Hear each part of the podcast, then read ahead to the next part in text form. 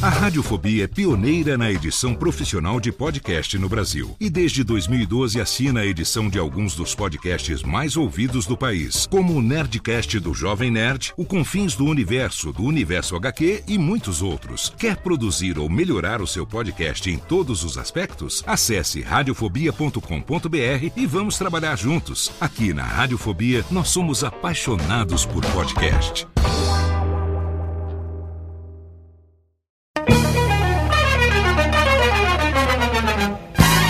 Começa agora Radiofobia Classics com Léo Lopes e Daniela Monteiro. Radiofobia Classics.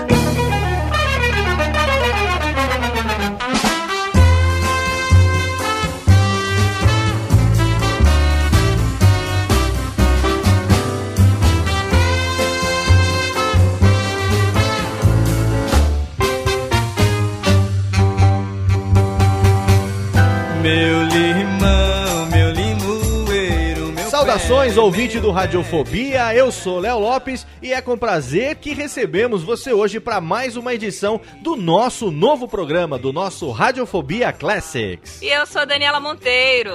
Olá, tudo bem? Estamos aqui trazendo a segunda edição do Radiofobia Classics com a primeira atração nacional, um cantor que arrastava uma multidão e as pessoas adoravam as suas músicas. Nós escolhemos ele que fez muito sucesso nos anos 60 e 70, ele que é carioca, ele que foi responsável pela pilantragem, foi o primeiro negro a ficar famoso como cantor romântico, foi também o primeiro artista brasileiro a ficar famoso como entertainer, como showman, ele que dominava plateias, ele que tinha a plateia nas mãos, ele que fazia o que ele queria. Tinha jeito pra coisa, né? Ele tinha, ele era malandro, ele era charmoso, ele tinha Muito uma charmoso. voz bacana, ele fazia o que ele queria com a multidão de pessoas que não cansavam de cantar suas músicas. A gente tá falando de ninguém menos do que Wilson Simonal, Daniela Monteiro. Ah, aê, programa Mamilos. hein? Wilson, é, não, acho que não, não, porque a gente vai abordar a parte mais a parte musical informativa. Vamos bater um papo sobre o Simonal. A pauta foi todinha baseada num documentário de 2009 chamado Simonal, Ninguém Sabe o Duro Que Dei, um documentário brasileiro dirigido pelo Micael Langé, o Calvito Leral e o Cláudio Manuel do Cacete Planeta. Ah, do Cacete Planeta. Eles que produziram esse documentário que fala um pouco da vida, da carreira e de como Wilson Simonal teve, não teve sorte, digamos assim, e um acontecimento muito mal administrado, uma falha, um erro que ele cometeu, acabou com uma carreira que tinha tudo pra ser uma das mais promissoras da música brasileira. Provavelmente sim, a gente teria ele aqui ainda hoje fazendo sucesso e arrastando multidões com os seus sucessos. E é falando em sucessos que a gente começa o Radiofobia Classics. A gente vai começar logo com os três maiores sucessos da carreira do Simonal. Quais foram essas três músicas, Dani? País Tropical, Samarina e Nem Vem Que Não Tem. Exatamente. A gente começa a tocar pela ordem reversa. Você vai ouvir agora Nem Vem Que Não Tem, Samarina e na sequência País Tropical. Os maiores sucessos de Wilson Simonal, hoje no Radiofobia Classics. Radiofobia Classics.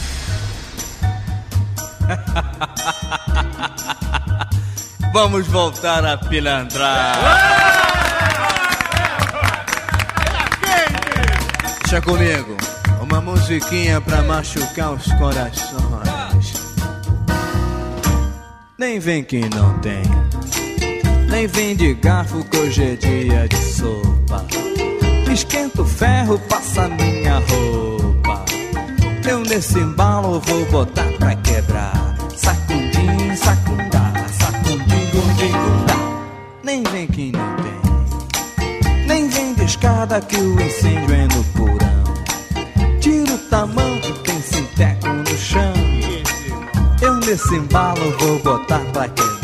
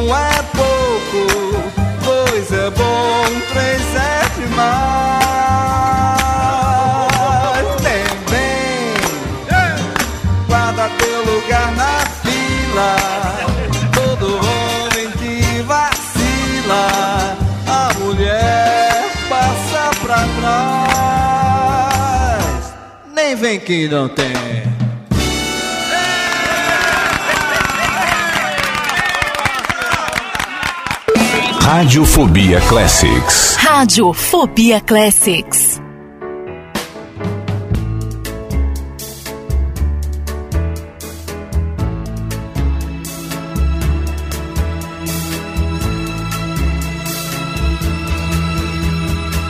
Descendo a rua da ladeira, só quem viu te pode contar.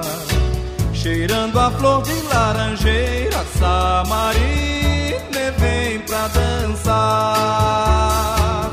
De saia branca costumeira, gira ao sol que parou pra olhar. Com seu jeitinho tão faceira, fez o povo inteiro cantar. Roda pela vida fora e põe pra fora esta alegria.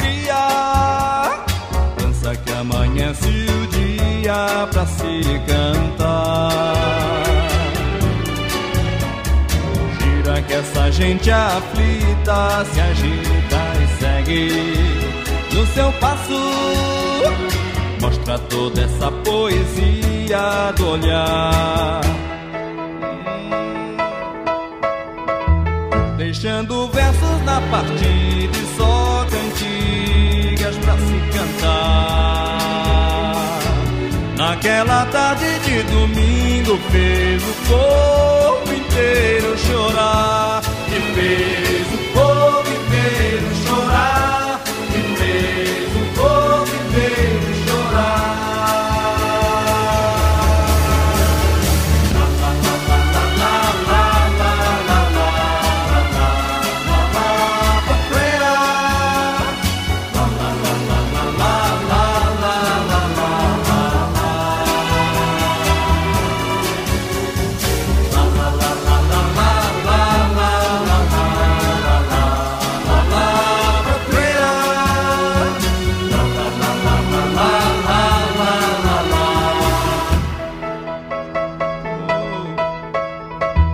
Deixando versos na partida e só cantigas pra se cantar.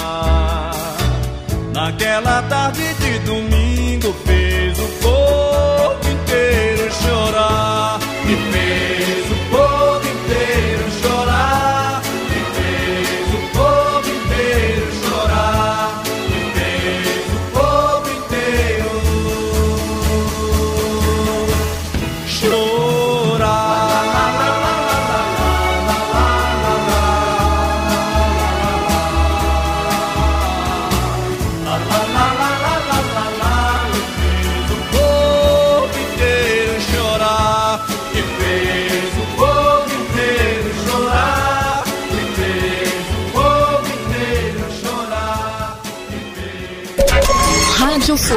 Radiofobia, Classics.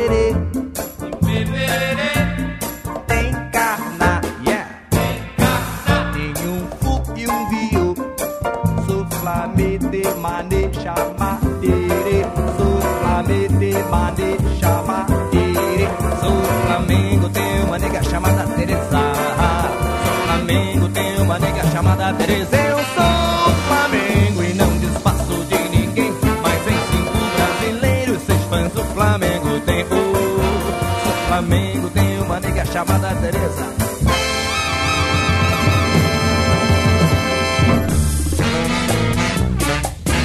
Estamos de volta na segunda edição do Radiofobia Classics. Na verdade, é o terceiro programa. O primeiro foi o programa número zero. A gente fez um piloto sobre Earth, Wind and Fire. O programa número um, mês passado, foi sobre o nosso querido Stevie Wonder. E hoje a gente está aqui no programa número dois para falar sobre Wilson Simonal. Quero agradecer muito aos feedbacks que a gente tem recebido, todas as sugestões que a gente tem recebido, todas as pessoas que têm comentado lá no nosso site radiofobia.com.br, as pessoas que têm assinado o feed do Radiofobia Classics, que é publicado sim, junto com o feed principal do Radiofobia. Mas se você organiza os seus feeds de acordo com a classificação do programa, o tipo do programa, a gente tem também um feed exclusivo para o Radiofobia Classics. Todas essas informações estão lá no nosso post. E se você quiser mandar um e-mail, um comentário, uma sugestão, você pode mandar o um e-mail para onde, Dani? classics@radiofobia.com.br. Exatamente, você pode mandar o seu feedback pra gente e aí pode mandar também a sugestão sobre quem você quer que a gente fale aqui nos próximos Radiofobia Classics. Mas o tema de hoje é Wilson Simonal de Castro, nascido no Rio de Janeiro em 23 de fevereiro de 1938, falecido em São Paulo em 25 de junho do ano 2000. Como a gente falou, ele foi um cantor de muito sucesso nas décadas de 60 e 70. Ele nasceu no Rio de Janeiro e ele era filho de uma cozinheira empregada doméstica, Maria Silva de Castro, e também de Lúcio Pereira de Castro, era um radiotécnico. E uma curiosidade sobre o nome dele, Dani, que o, o nome que o pai dele deu, esse Wilson Simonal, era uma homenagem ao médico que fez o parto, se chamava Roberto Simonardi de Castro. E aí no registro o Tabelião errou, ou o pai dele se confundiu e, e tal, e o Simonardi acabou virando Simonal. Não tinha o nome artístico, né? Foi o Wilson Simonal a carreira inteira. A mãe dele queria que ele seguisse a carreira militar. E aí ele começou, ele entrou pro exército, foi servir no oitavo grupo de artilharia de costa, motorizado. E lá no quartel, quando ele serviu o exército, esse quartel, esse oitavo Gacosme, ele era famoso na época porque tinha um time de futebol e uma banda. E aí lá, cantando na banda do exército, o Simonal aprendeu a comandar as plateias. Ele começou a desenvolver, ele que já tinha estudado violão e piano quando era criança, através de um professor chamado Edson Bastos. Ele queria ter formado um conjunto musical com Edson Bastos, mas foi pro exército e ainda lá no exército ele teve contato com a música também, participou de vários bailes como cantor e tal. E assim, por mais que a mãe dele quisesse que ele seguisse a carreira militar, porque na visão dela isso dava mais futuro, né? Porque Isso. tentar ser artista. Mas por que o Wilson Simonal, né? Você aí que nunca ouviu falar de Wilson Simonal, deve estar se perguntando: "Porra, por que que o Léo e a Dani escolheram logo o Wilson Simonal?". Eu vou te falar logo de cara. Porque o Simonal, ele foi um dos primeiros artistas completos que o Brasil teve, que a música brasileira teve. Na época do Simonal, o cantor negro era sambista. A maioria dos cantores negros que você tinha eram sambistas, eles eram do samba, né? A gente tá falando aqui de 1960, tá? Quando ele deu baixa no exército como, como sargento, e aí ele começou a cantar, criou um grupo chamado Dry Boys, que era o Simonal, seu irmão Zé Roberto, Marcos Moran, Edson Bastos e Zé Ari. Esse quinteto chamado Dry Boys. Essa época que eles começaram a cantar, começo dos anos 60, é uma época onde o que estava tocando no Brasil? A gente tinha a bossa nova que se desenvolveu muito a partir dos anos 50. Então você já estava ali no movimento já é, de bossa nova já amadurecido. Você tinha ali é, o início do movimento de Tropicália. E você tinha também o, o, o Iê, Roberto Carlos e seus Blue Caps ali, começando com a Jovem Guarda, né? Então, esses eram os, os, os, o som, esse era o som que tocava no Brasil, era isso que fazia sucesso. E o samba, fora o samba, o samba, o samba de partido alto, sambinha, enfim, é, é, o chorinho, enfim, os derivados do samba que faziam sucesso desde a época de Chiquinha Gonzaga. Então, isso daí é, é ponto pacífico. O que que acontece? O Simonal, ele vem aquele negão, 1,85m de altura, uma voz grave, até com, com uma impostação natural, né? Como ele falava, com uma inflexão natural que ele tinha com, com a voz. Ele vinha é, começando a cantar sucessos, músicas mais românticas. Naquela época se fazia muito cover de música americana. Né? Ele não sabia lufas de inglês, mas decorava como ninguém. Né? Se você quer saber mais sobre o Simonal, no post vai ter o link para esse documentário, Ninguém Sabe o Duro Que Dei, de 2009, que a gente citou agora, aonde você vai saber sobre a história do Simonal em depoimentos de pessoas como Nelson Mota, Chico Anísio, Castrinho, Jaguar, Ziraldo, pessoas que conviveram com ele, César, é, o Sérgio Cabral, não o governador do Rio de Janeiro, mas o pai dele, que é jornalista, que viveu essa época, que acompanhou essa época. Você vai ter depoimentos aí de pessoas que Cotone Tornado, né, pessoas que conviveram com o Simonal nessa época, nesse documentário é, dirigido pelo Cláudio Manuel e seus amigos. Então foi basicamente o que a gente usou para fazer a pauta desse programa. E tem também o link no post para um documentário chamado Herança Musical, Simonal e Simoninha, aonde fala sobre a carreira do Simonal e faz o paralelo com a carreira do Simoninha, que é o seu filho mais velho. É, o Simonal tem dois filhos que estão hoje diretamente na música, né? Que é o Wilson Simoninha, que é o Simoninha, e o Max de Castro, né? Que são irmãos, filhos do Simonal. Estão lá na S de Samba, com Jairzinho, com Luciana Mello, Jair Oliveira, fazendo muito sucesso na produtora, no selo S de Samba, né? E continuam com esse swing, com essa ginga que eles trouxeram no sangue do Simonal. A gente vai falar um pouco agora sobre o começo da carreira dele e tal, mas ele teve muita sorte, na verdade, né? Porque esse quinteto Dry Boys, que só durou até os primeiros meses de 1961, eles se apresentaram no programa Clube do Rock do Carlos Imperial. Se você não sabe quem é o Carlos Imperial, Carlos Imperial foi um produtor de TV, um apresentador de TV, compositor, malandro de primeira qualidade lá do Rio de Janeiro. Tinha esse programa na TV Tupi, fez muita coisa. O Imperial era da malandragem, né? O Imperial é, era o cara que, enfim, produzia. O, o, cara que tava no. O cara que fazia jus a, a fama de. A má fama, vamos dizer assim, que os artistas tinham naquela época né? O cara que comia as mulheradas, os menininhos, fazia todos os esquemas tal. Mas ele era muito respeitado pelos artistas que queriam começar uma carreira. Então, eles se apresentaram no programa do Imperial, tentaram depois disso um contrato com uma gravadora, pelo, por intermédio do, do Imperial, mas não conseguiram. Então aí o grupo acabou, né? E o Simonal foi apadrinhado pelo Carlos Imperial.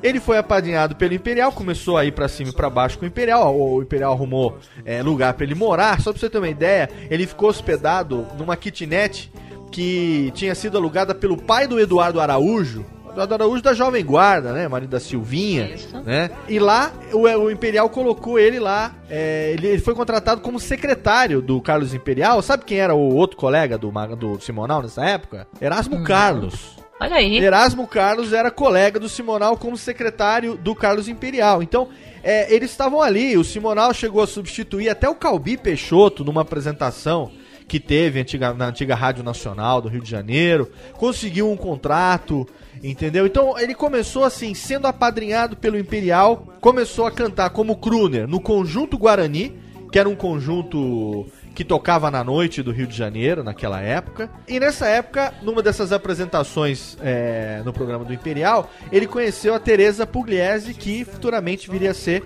a sua mulher e, e, e, mãe dos seus filhos. Porque assim, o Simonal se tornou em 61 crooner da Boate Drink. E essa exposição na Boate Drink rendeu para ele um contrato com a gravadora Odeon. E aí ele lançou em dezembro de 61 o primeiro contato dele chamado Terezinha, que era um tchá-tchá-tchá, em homenagem a Terezinha, essa sim, namorada, foi composto pelo Carlos Imperial. A gente vai tocar daqui a pouco no bloco musical Terezinha ou você quer ouvir agora, Dani? Você que escolhe. A gente pode ouvir agora. Então vamos ouvir agora, Terezinha aqui. Um pedacinho da Terezinha, composta pelo Imperial. Primeiro compacto do Wilson Simonal, lançado em 61. Técnica, sobe o som. Terezinha, Terezinha, todo dia, todo dia, dança o tchá-tchá-tchá. Terezinha, Terezinha, todo dia, todo dia, dança o tchá-tchá-tchá. Dança menina, dança, balança o corpo no tchá-tchá-tchá. Dança menina, dança, balança o corpo no tchá-tchá-tchá. Tchá-tchá-tchá, tchá-tchá-tchá. Menina, dança que eu quero ver. Tchá-tchá-tchá, tchá-tchá-tchá. Dança que eu danço com você. Tá vendo? Um tchá-tchá-tchazinho, Dani. Tchá-tchá-tchazinho. Gostosinho. É, uma coisinha aí. Já Terezinha, tchá-tchá. Todo dia. O Simonal, ele tinha uma pegada diferente. Né? Era o swing, então. Era, era um negão Trazia fazendo... muitas coisas pra música dele. A gente não, não, não identificava só o samba, mas é. vários outros ritmos. Ele fez uma boa salada do que estava rolando no período. E fazia um som, apesar de ser uma grande salada, era um som altamente sofisticado. No documentário, o Chico Anísio comenta que o Wilson Simonal, ele era um artista brasileiro que tinha um jeitão de artista internacional. Isso. Né? Ele tinha aquela pose, ele sempre foi posudo, né? Ele sempre se impôs pela, pela pose, né? Então ele tinha aquele jeitão de artista internacional. Sabe que no mesmo compacto desse da Terezinha, é, saiu também Biquínis e Borboletas. Esse sim a gente vai tocar daqui a pouquinho.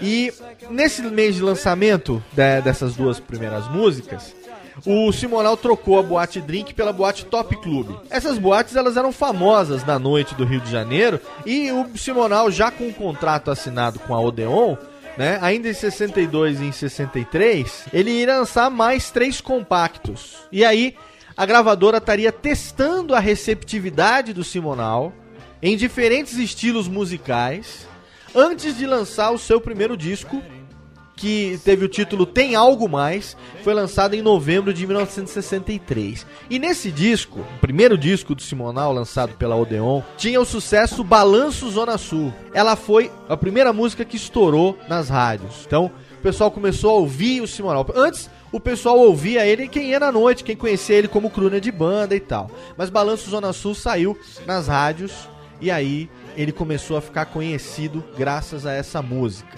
Esse álbum e essa música deram uma exposição maior pra ele. E sabe quem é que foi, vamos dizer assim, picado pelo mosquitinho do Simonal na noite carioca, Daniela Monteiro? Um grande bom vivan da época, Dois né? dos maiores produtores musicais que o Brasil já conheceu. A dupla Miele e Boscoli foram responsáveis por grandes sucessos. A gente pode citar aqui ninguém menos do que Elis Regina, tá? Só pra colocar pra Isso. você que eles tinham pocket shows no Beco das Garrafas. Beco das Garrafas era uma ruazinha sem saída que ficava numa travessa da Rua do Vivier, no bairro de Copacabana, no Rio de Janeiro. E no Beco das Garrafas existiam várias boates, vários bares, como Magrife, Bacará, Little Club, Bottles, né? Era o reduto dos músicos dos anos 50 e 70, principalmente da bossa nova, que em 57 arrebentou. Então ficou conhecido como Beco das Garrafas. E lá o Miele e o Boscoli, né, a dupla Miele e Boscoli, conhecidíssimos por toda a classe musical, botou os olhos no Simonal, chamaram ele para que ele deixasse o Top Club, aonde ele estava se apresentando, e passasse a se apresentar nos shows produzidos por eles no Beco das Garrafas. E assim o Simonal começou a fazer muito sucesso ali, com muitas apresentações entre 64 e 1965. No dia 6 de abril de 64 nasceu o Wilson Simonal Pugliese de Castro, que é o nosso querido Simoninha. Ele que é o filho mais velho do Simonal, hoje com 49 anos, fazendo muito sucesso. Ele que tem um timbre de voz muito parecido com o do pai. Ele que continua mantendo o swing. No finalzinho do programa a gente vai tocar é, algumas músicas, duas músicas, uma com o Simoninha e outra com o Max de Castro, em homenagem ao, ao pai deles, ao Simonal. Você vai perceber essa identidade da, da voz entre pai e filho. E ainda em 64, o Simonal lança o compacto Nanã e Lobo Bobo, de autoria do Ronaldo Boscoli, que foram também muito bem recebidas nas rádios e abriram espaço para que ele gravasse o seu segundo álbum, chamado A Nova Dimensão do Samba. Muita gente considera esse segundo álbum ainda o melhor disco da carreira do Simonal. É realmente um disco que tem muitos sucessos que as pessoas se lembram até hoje. Então, nesse álbum A Nova Dimensão do Samba. E o Simonal, no final de 1964, chegou a excursionar 40 dias com a dançarina Marli Tavares e o conjunto Bossa 3, com um show Quem Tem Bossa Vai a Rosa. Gostei do nome desse show, muito É, bonito, nessa hein? época tinha muito trocadilho, né? Eles adoravam os uma trocadilhos. E esse foi o primeiro de Miele e Boscoli, que assim tinha sido pensado para ser assim um teatro de verdade, sabe? Fora do circuito do Beco das Garrafas. O sucesso no Beco e também com as músicas gravadas trouxeram interesse da TV Tupi em produzir um programa apresentado pelo Simonal, né? E também aquele jeitão dele, né? Bem descontraído, a manha que ele tinha, o, o, o jeito com a plateia. Ele era um verdadeiro entertainer e, lógico, com certeza daria um excelente apresentador. O pessoal da TV Tupi percebeu isso e resolveu chamar ele para ser um apresentador. E assim, em janeiro de 1965, ele assinou um contrato para apresentar o programa Spotlight. E acabou se mudando para São Paulo. Esse programa era uma tentativa de tocar as músicas assim de um jeito mais sofisticado, com os arranjos mais próximos do jazz, né? Tipo Miles Davis, um Jill Evans, estavam fazendo muito sucesso nos Estados Unidos. Então, todos os lançamentos nesse ano seguem essa linha. Assim também acontece com o álbum dele que foi lançado em março de 65, que foi acompanhado pelo Bossa 3, aonde o Caetano Veloso foi lançado como compositor com a música De Manhã, no quarto álbum do Simonal, que era o Simbora. Né? Então ali você tinha arranjos de pessoas, enfim, que são famosíssimos arranjadores, como J.T. Meirelles, Elmir Deodato. Aí, o que aconteceu? Começaram os festivais da música, né? Delícia. E o primeiro festival da música popular brasileira, é, o Simonal defendeu Rio do Meu Amor, de autoria do Billy Blanco, e Cada Vez Mais Rio, do Luiz Carlos Vinhas e do Ronaldo Bosco. Então, ele se mostrava, ele era antenado com a música que estava sendo feita no país, né? Então, ele foi o segundo a gravar Caetano Veloso, né? Porque a, Betânia já tinha gravado antes. Só que o Simonal era mais conhecido do que a Betânia. Então, Ele foi o segundo a gravar o Caetano Veloso, projetou Caetano como compositor.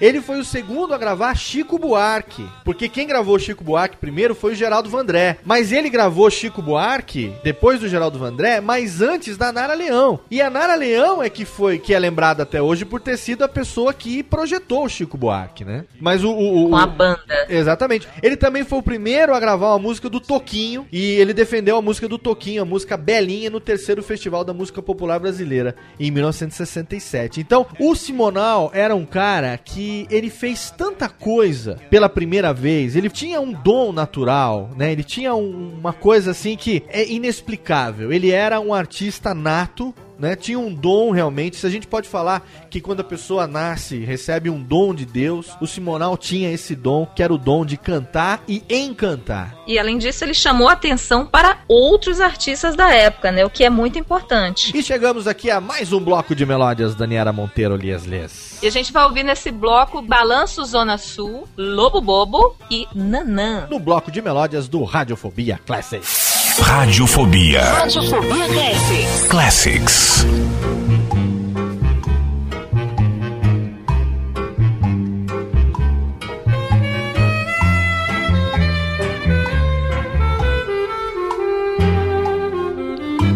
Balança toda pra andar, balança até pra falar.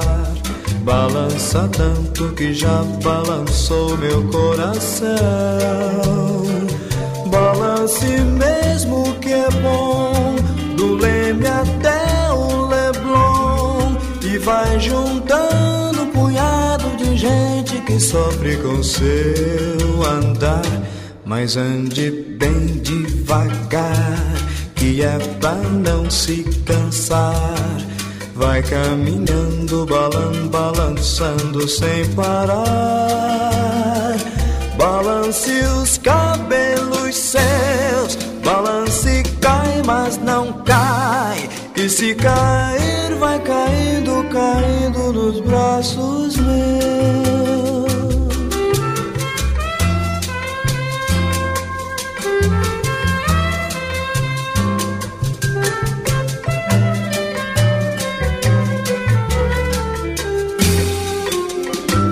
Balança toda pra andar, balança até pra falar. Balança tanto que já balançou meu coração. Balance mesmo que é bom, do Leme até o Leblon. E vai juntando um punhado de gente que sofre com seu. Mas ande bem devagar, que é pra não se cansar. Vai caminhando, balan, balançando sem parar. Balance os cabelos seus, balance cai, mas não cai. E se cair, vai caindo, caindo nos braços meus. Larirarirarirarira, yeah. Radiofobia Classics.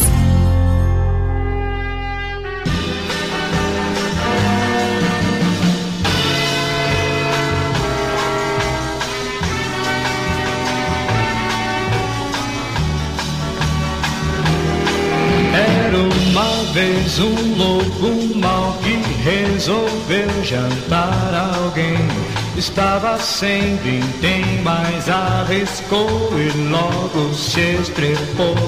Chapeuzinho de maiô, ouviu buzina e não parou. Mas lobo mal insiste, faz cara de triste, mas Chapeuzinho ouviu os conselhos da vovó dizer que não pra lobo que não sai só. Canta, pede, promete tudo até amor e diz que fraco de lobo é ver um chapeuzinho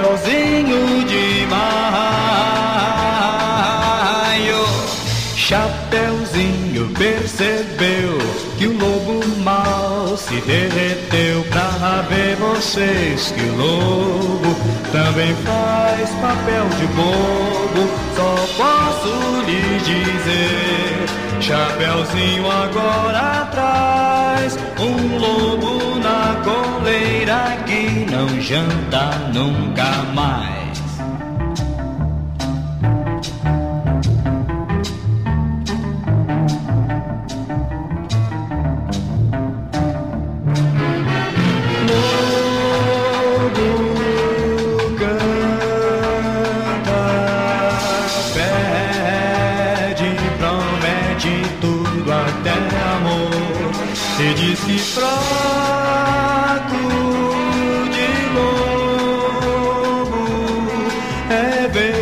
Chapeuzinho de maio. Chapeuzinho percebeu que o lobo mal se derreteu pra ver vocês que lobo também faz papel de bobo. Só posso lhes dizer, Chapeuzinho agora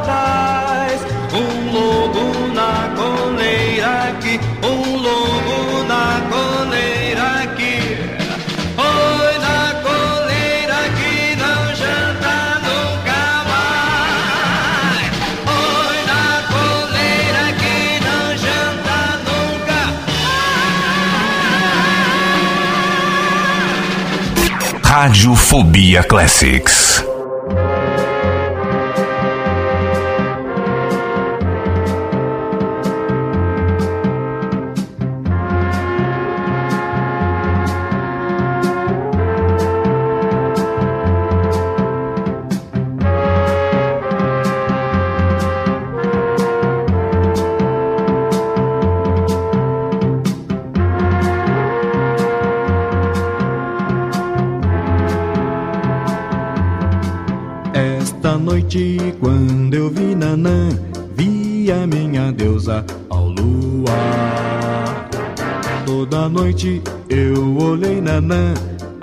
Coisa mais linda de se olhar.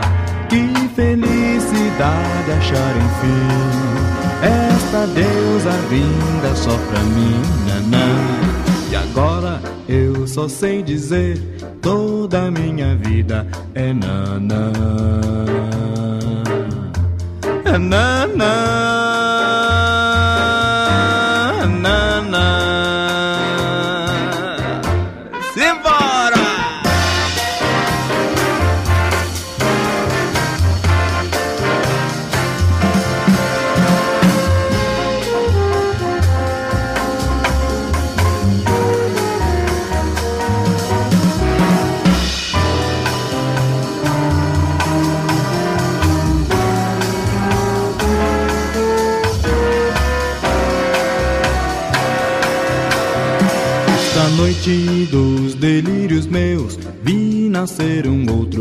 amanhã.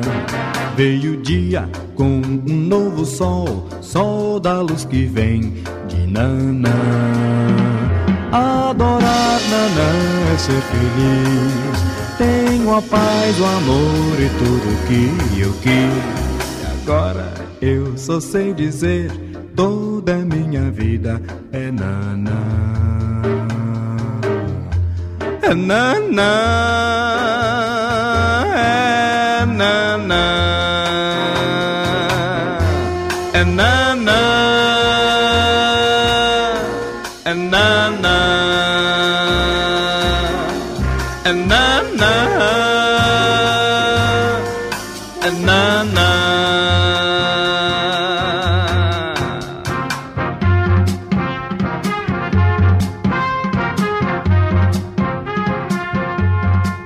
volta no Radiofobia Classics, hoje especialíssimo falando sobre Wilson Simonal, um artista que eu particularmente gosto para cacetex. E antes que a gente fale agora das próximas melódias, eu vou dizer que, sabe que pra mim, Daniela Monteiro, Wilson Simonal tem um- uma lembrança boa de infância.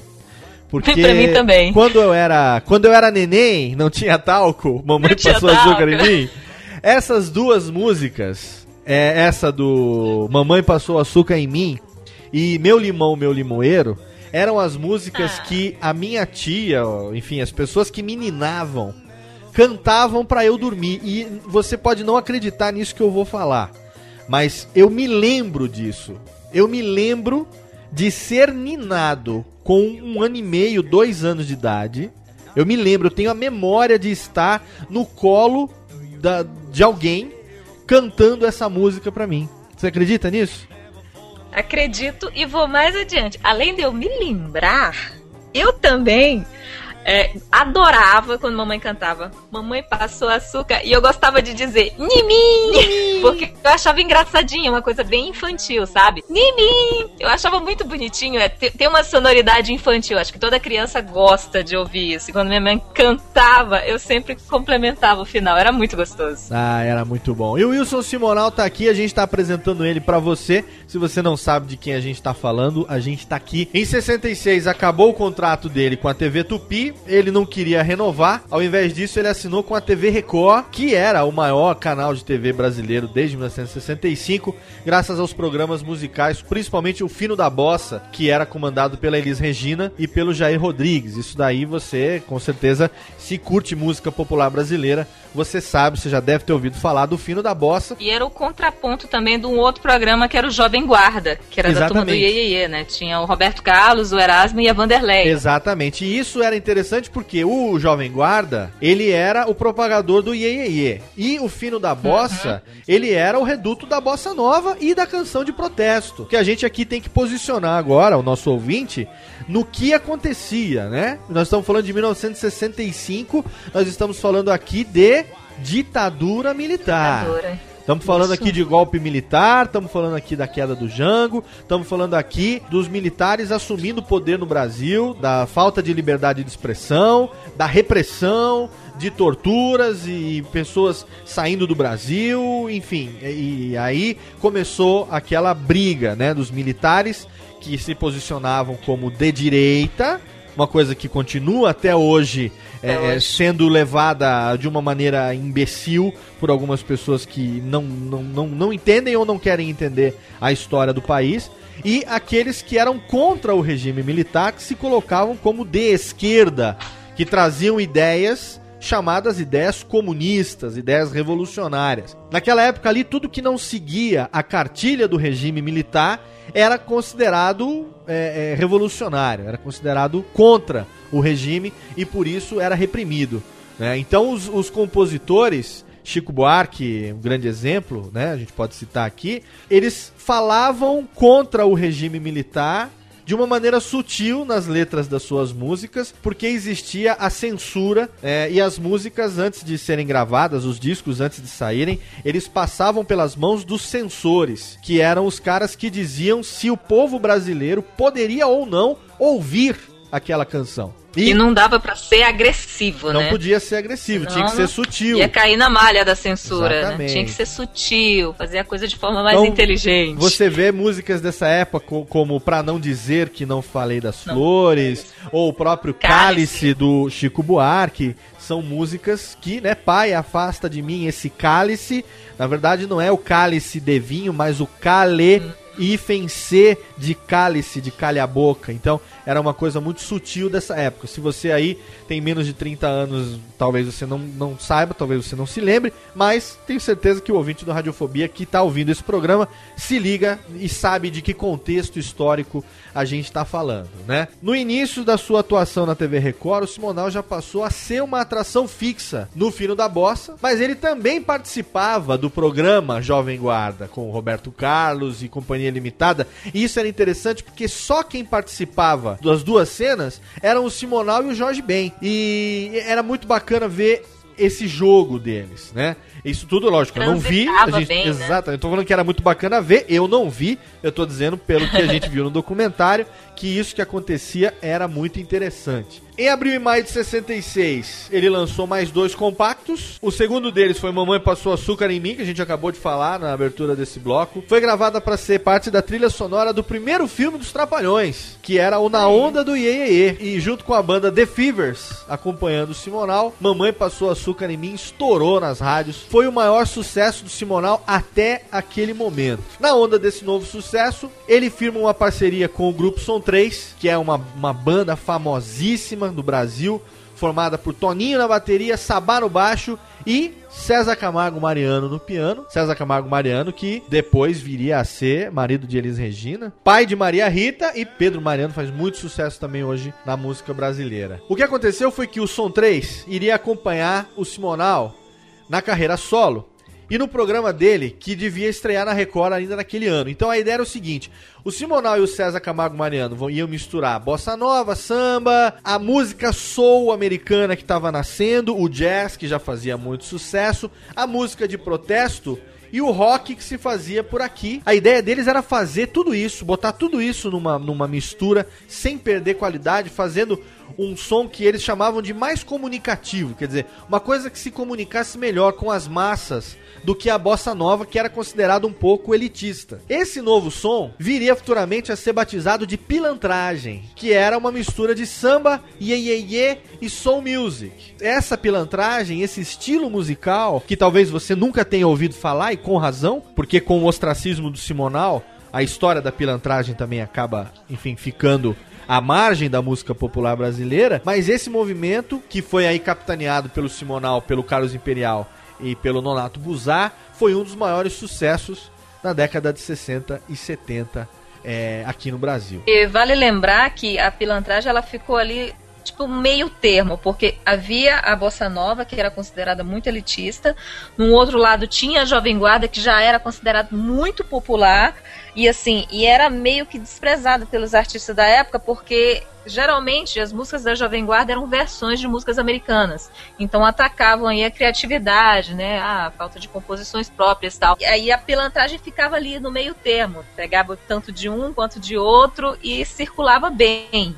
Né? As pessoas gostavam e não tinha essa faixa nem de ser muito elitista, nem de ser muito popular. O Simonal e o Som 3 gravaram juntos pela primeira vez em 66, uma viagem que fizeram pro Rio de Janeiro, a música Carango, que era de autoria do Carlos Imperial e do Donato Buzar, já tinha sido gravada pelo Erasmo Carlos, mas ela fez mais sucesso ainda do que Mamãe Passou Açúcar em Mim, que tinha sido até então o maior sucesso dele. E aí garantiu que eles estavam na trilha correta, né?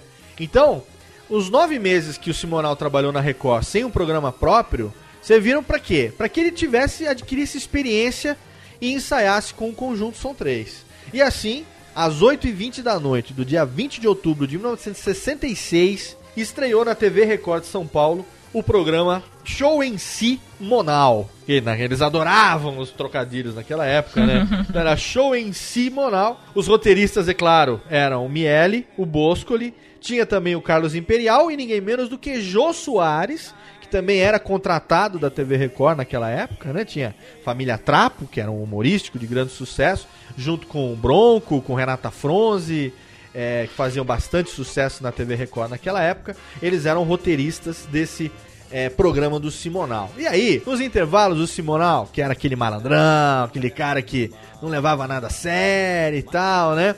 Ele pô, parava quando tinha que trocar a fita de rolo para gravar, entre, entre uma troca de fita e outra da, da, da gravação, do vídeo do tape, né? Simonal, pô, ia lá com o público, aí ele contava piada, ele fazia algumas imitações, ele cantava algumas músicas assim para entreter a plateia e tal. E foi aí nessa época que surgiu a ideia de gravar Meu Limão, Meu Limoeiro. Porque Meu Limão, Meu Limoeiro já era um sucesso nos intervalos do programa. Ela iria sair no álbum Vou Deixar Cair, que era o quinto, foi o quinto álbum do Simonal, lançado em novembro de 66, aonde ele já começou um pouco a explorar a ideia da pilantragem, já recorrendo a, a uma mistura de compositores, uma mistura de estilos, tudo aí meio meio colocado amalgamado aí numa massa pelos arranjos aí do César Camargo Mariano. Ou então, nas palavras do Sabá, né, do Som 3, que ele deu um depoimento uma vez pro Ricardo Alexandre, jornalista, ele dizia que não era iê, iê, iê, não era bossa nova, não era canção de protesto, não era jazz, mas era tudo isso e era algo completamente diferente ao mesmo tempo. Entendeu? E essa era a tal da pilantragem. Nesse momento aqui, eu quero abrir um parênteses, Dani, porque eu separei um trecho do documentário aonde o Miele e o Chico Anísio falam dessa veia de entertainer do Simonal, você que também assistiu o documentário comigo, a gente preparou É. a pauta do programa, aquele trecho que eles falam dele como entertainer e que ele domina a plateia cantando meu limão, meu limoeiro, agora só vocês daqui de cima, agora vocês aqui, agora agora no alho e óleo, no alho e óleo, sem champignon, né? cara? sem champignon. Vamos lá, bonitinho. E que eles contam essa história de que ele deixava a plateia cantando, ia pros bastidores, tomar um café, Falou, pô, Simonal, você não tá no programa? Não, não, eu tô aqui tomando um café, a galera tá lá cantando meu limão, meu limoeiro. Ele voltava e continuava fazendo é, é, e dominando essa plateia. Então esse trechinho do documentário, eu separei o áudio, na verdade a técnica separou o áudio e a gente toca aqui pra você agora, pra você ouvir um pouco também, sentir esse clima docu- do documentário, entender um pouco do que que essa galera falava do Simonal, como é que ele era como artista, como é que ele hipnotizava, apaixonava a plateia por onde ele passava. Técnica, sobe o som. O grande êxito do Simonal, o grande o o sucesso, foi o comando dele sobre a plateia.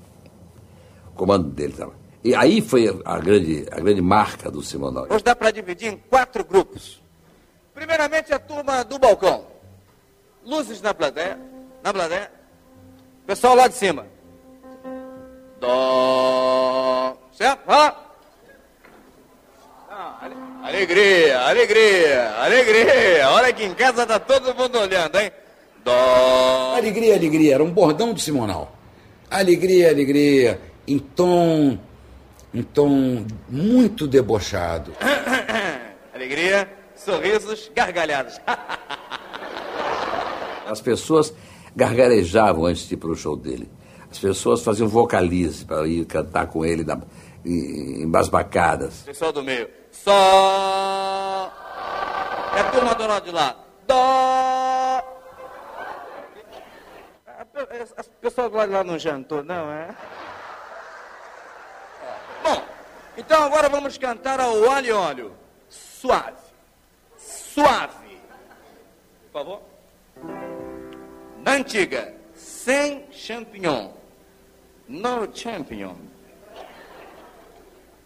Meu limão, meu... sem champignon, que meu limoeiro é meu limoeiro, é sem champignon, ao alho e óleo, no máximo uma cebolinha, uma salsinha cortada, no máximo, sem champignon, suave, suave.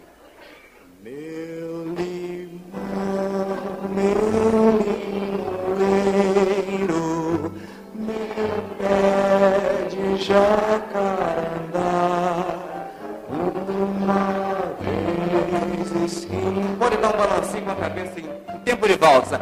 Outra vez esquindo, meio tom acima. A meu limão, meu limoeiro, meu pé. Fui ver o show dele. Quando eu cheguei, ele estava no café, tomando um cafezinho. Ô, Simonal, não tem show? Tem, o pessoal está cantando lá. Eu falei, é mesmo? né? Eu fui lá, tava a plateia com o palco vazio, lá, lá, lá, lá, lá, lá, lá, lá, lá, lá. Aí ele entrou e continuou o show e tal. saía do palco, atravessava a plateia, ia no outro lado, tomava um cafezinho no botequim e dizia, os babás cantando meu limão, meu limoeiro, lá, lá, eu vou, vou voltar. Aí voltava, meu limão, meu limoeiro. Ele mandava.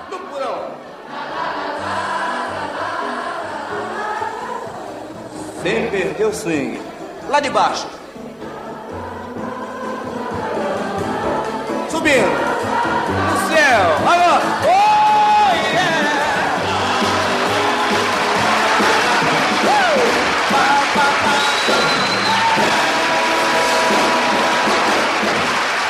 Primeiro artista brasileiro a ficar famoso como um entertainer, que chamaria nos Estados Unidos uma tradição até no show business americano.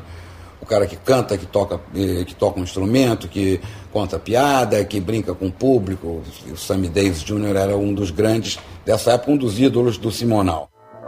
What is all about Alfie? It is just for the moment we live. What is all about when you it out,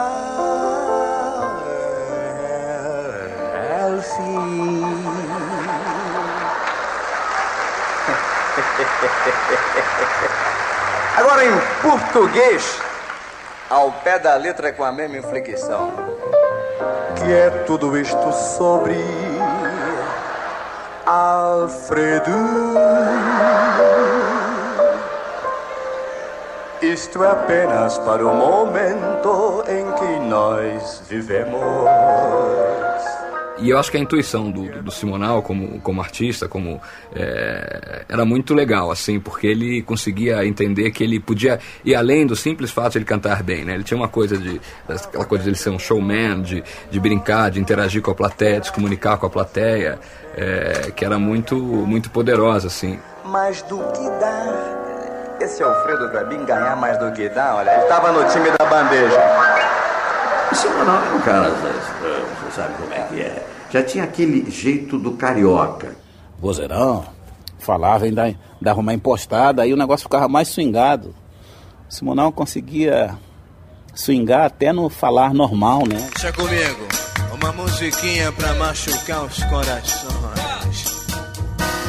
Tinha uma ligeira tendência para avacalhar um pouco tudo, dar uma, uma, dava uma vulgarizada na, nas divisões, no jeito de cantar, né? Nessa que ele via como malandragem, como pilantragem, mas era mais pilantragem mesmo, é verdade. Era tinha um, um som de pilantragem, como a lambada tem um som cafajeste. Pilantragem é o não enchimento, quer dizer, é o descompromisso com a inteligência. Eu sei que tem. Dani, que maravilha. E você já pensou você fazer essa dominar a plateia desse jeito? Você já, já imaginou que, que delícia? Eu te falar que eu, como radialista, eu inclusive escolhi ser radialista porque eu não tenho, assim, não, tem... não tenho coragem de é. aparecer diante de uma tela. A gente está é, a gente tá protegido pelo anonimato, as pessoas só ouvem a nossa voz, elas não olham a nossa cara. Isso eu acho maravilhoso. E, e, e também é um assim, é um grande trunfo na carreira dele, porque ele tinha esse, esse, talento de dominar as massas, deixar todo mundo ali na palma da mão dele. O programa da TV, ainda em setembro de 67, trocou de horário, trocou de nome, ganhou a participação do Chico Anísio, que na época também era da TV Record. Vale lembrar que nessa época a TV Record era a TV dos artistas, era onde tinha humor, onde tinha novela, onde tinha música, entretenimento, era na Record, não existia Globo. A Globo começou em 65. Até ela chegar a ser o que ela é hoje, ela teve que comer muito feijão. Nessa época era a época de ouro da TV Record. Eram lá que estavam os artistas. O show do Simonal mudou, passou a chamar Vamos Embora. E aí veio de novo os, os festivais, continuando. O Simonal foi indicado no terceiro festival como intérprete por tantos compositores diferentes que a organização do festival abriu uma exceção para que ele apresentasse uma música em cada uma das três eliminatórias. Que ele não podia concorrer consigo mesmo. Então ele defendeu Balada do Vietnã, de Elizabeth Sanches e Davi Nácia, O Milagre, de Nonato Buzar, e Belinha, do Toquinho. Essa foi a primeira música do Toquinho. Foi o primeiro intérprete a defender uma música do Toquinho. Aí no mesmo ano foi lançado o próximo álbum do Simonal, o primeiro de quatro álbuns seguidos que se chamaram Alegria, Alegria. Alegria, Alegria, você ouviu ali agora no áudio que a técnica tocou agora de pouco, era o bordão dele, era o que ele gostava de falar. Alegria, alegria, alegria. Sabe, o pessoal, vamos lá, todo mundo comigo, hein, galera? Meu lindo. Não, não, não, pera aí, alegria, alegria, alegria. E aí ele, ele falava esse alegria, alegria. Curiosidades da música popular brasileira. Você conhece Opa. uma música do Caetano Veloso que se chama Alegria, Alegria? Sim, todos nós conhecemos, né? Caminhando contra Exatamente. o vento, sem documento. Essa música do Caetano Veloso foi batizada com o bordão do Simonal. O Caetano pegou emprestado para colocar como nome da música que ele defendeu no festival. Entendeu? Ele pegou a música Simona, posso usar Alegria Alegria como nome da música? Pode. E pegou alegria, alegria. Mas a gente vai falar sobre isso daqui a pouco, porque agora a gente vem com mais um bloco musical de melódias, Daniela Monteiro Olhés. É isso aí, vamos ouvir o grande clássico Mamãe Passou Açúcar em Mim. Também tem tributo a Martin Luther King, Carango e Samba do Mug. Radiofobia Classics. Eu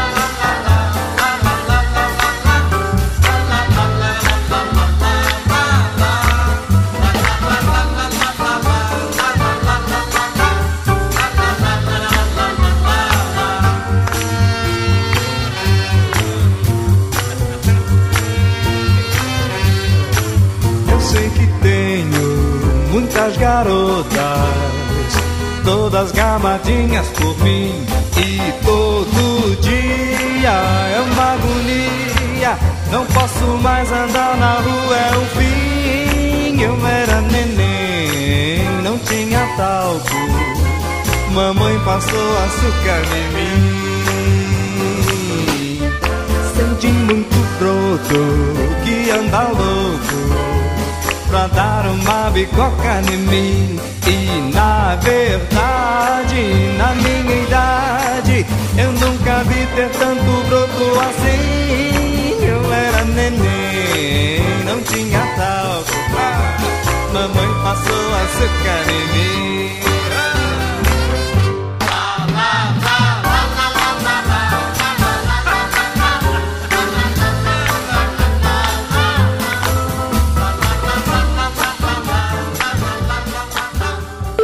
Radiofobia Classics. Radiofobia Classics.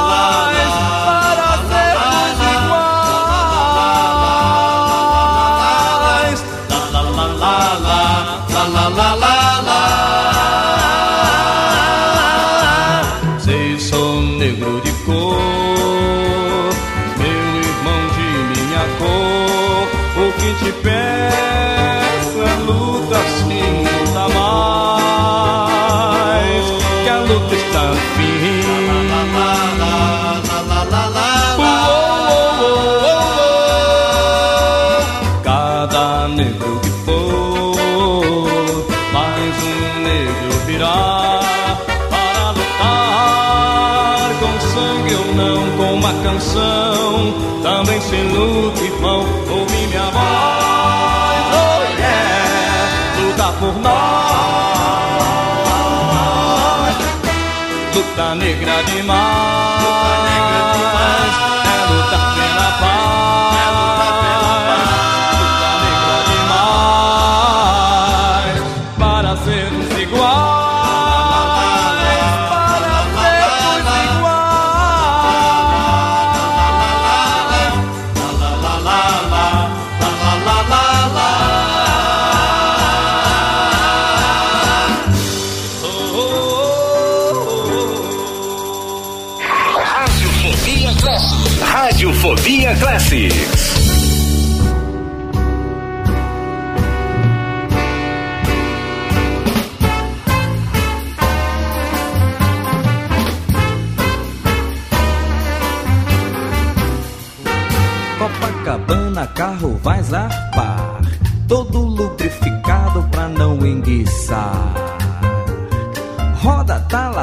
genial.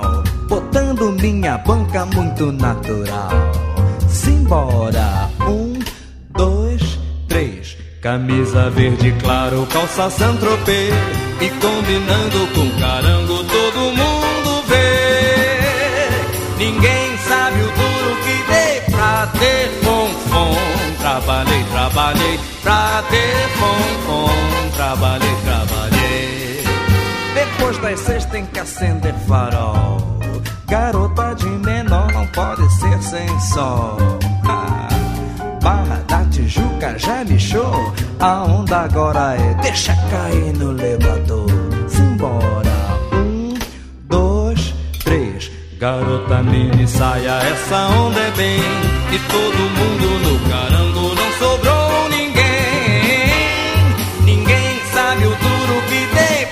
ter fonfon.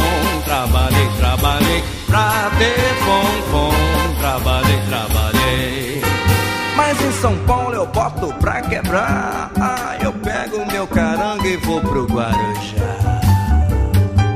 Para o carro, frente pro mar. Barra limpa, bonequinha, chega mais pra cá. Simbora! Um, dois, três. Capota levantada pra ninguém nos ver. Um abraço e um beijinho, isso é que é viver. Ninguém sabe o duro que dei pra ter fonfon. Trabalhei, trabalhei pra ter fonfon. Trabalhei, trabalhei. Olha aí. Pode vir Erasmo, Roberto, Jerry, Pabolina, Aguinaldo e Vanderlei. Não tem problema, vocês vão ver só o tremendo carango que eu comprei. Pra ter fonfon, trabalhei, trabalhei. Pra ter fonfon, trabalhei, trabalhei. Pra ter fonfon, trabalhei, trabalhei.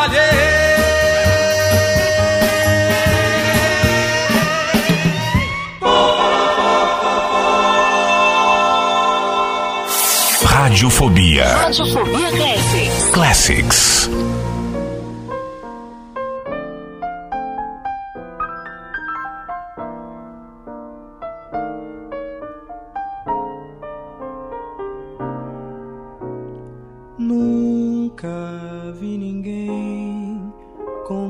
Com tanto azar.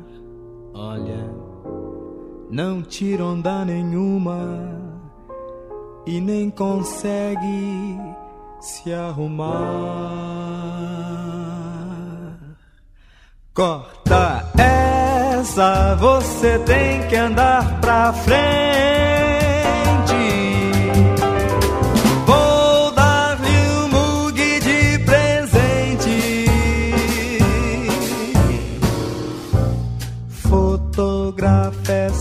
Jogada.